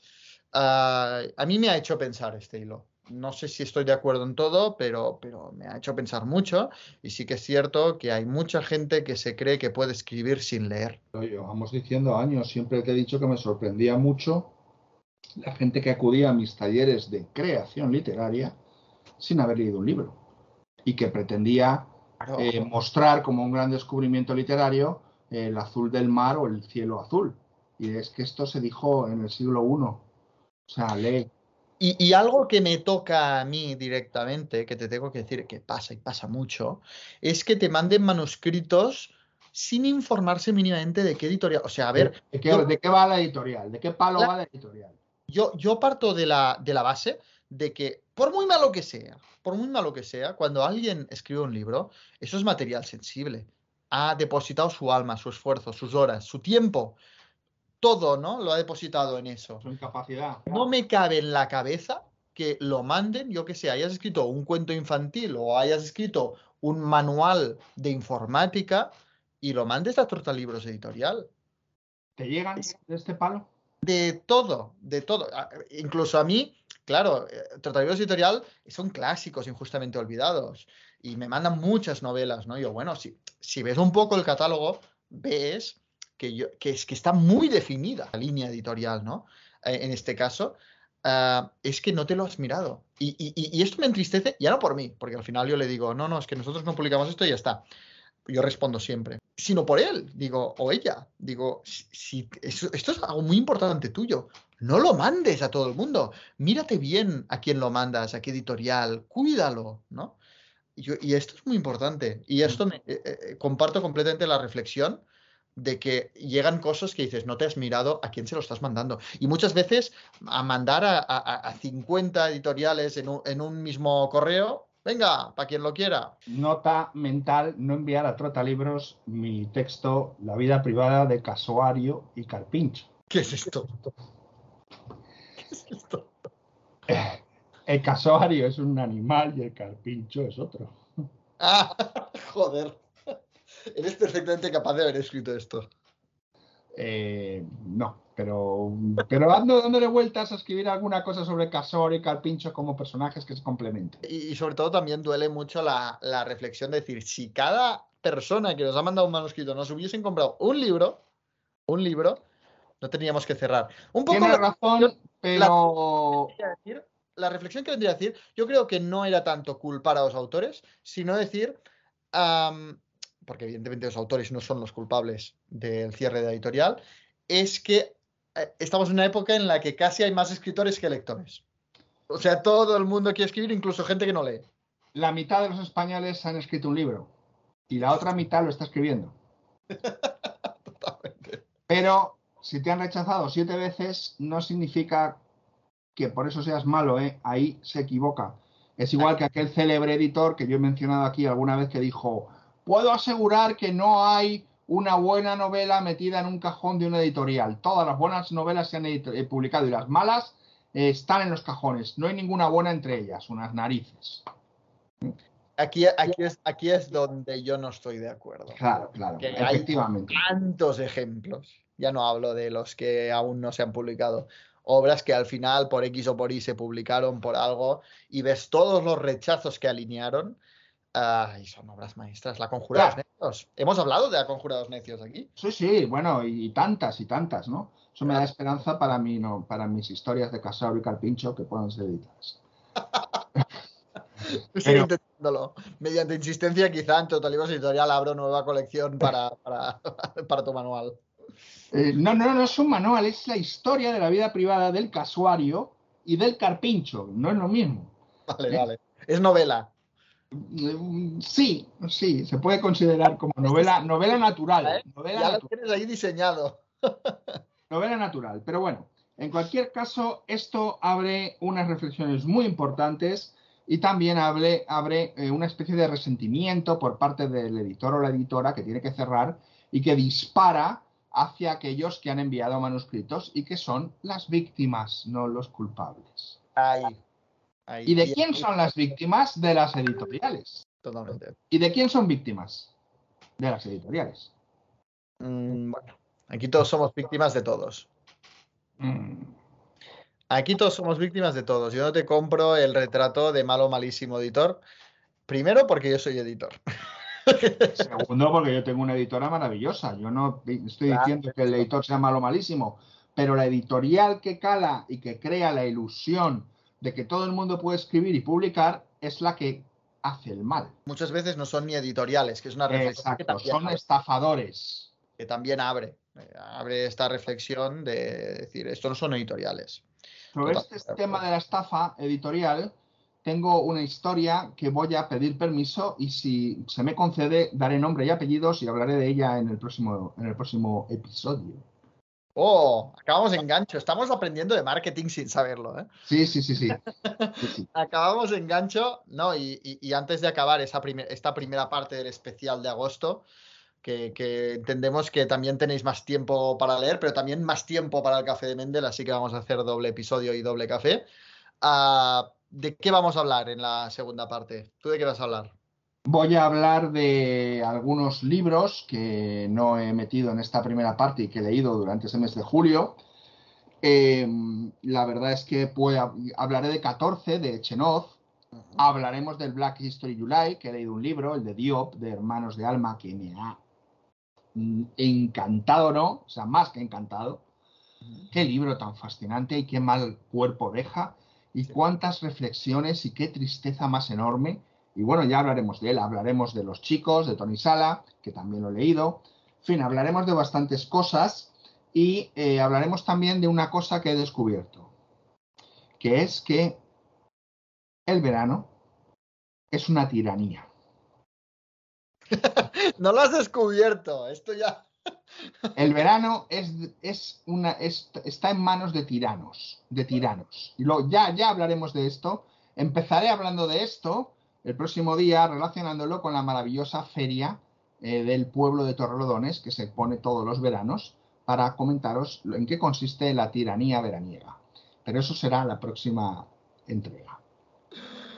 Bueno, pues yo también os voy a hablar de, mis lecturas de Black History July, que incluyen Wiwa Thiongo, Toni Morrison, eh, la segunda novela que he leído de Abdul Razak Gurnah.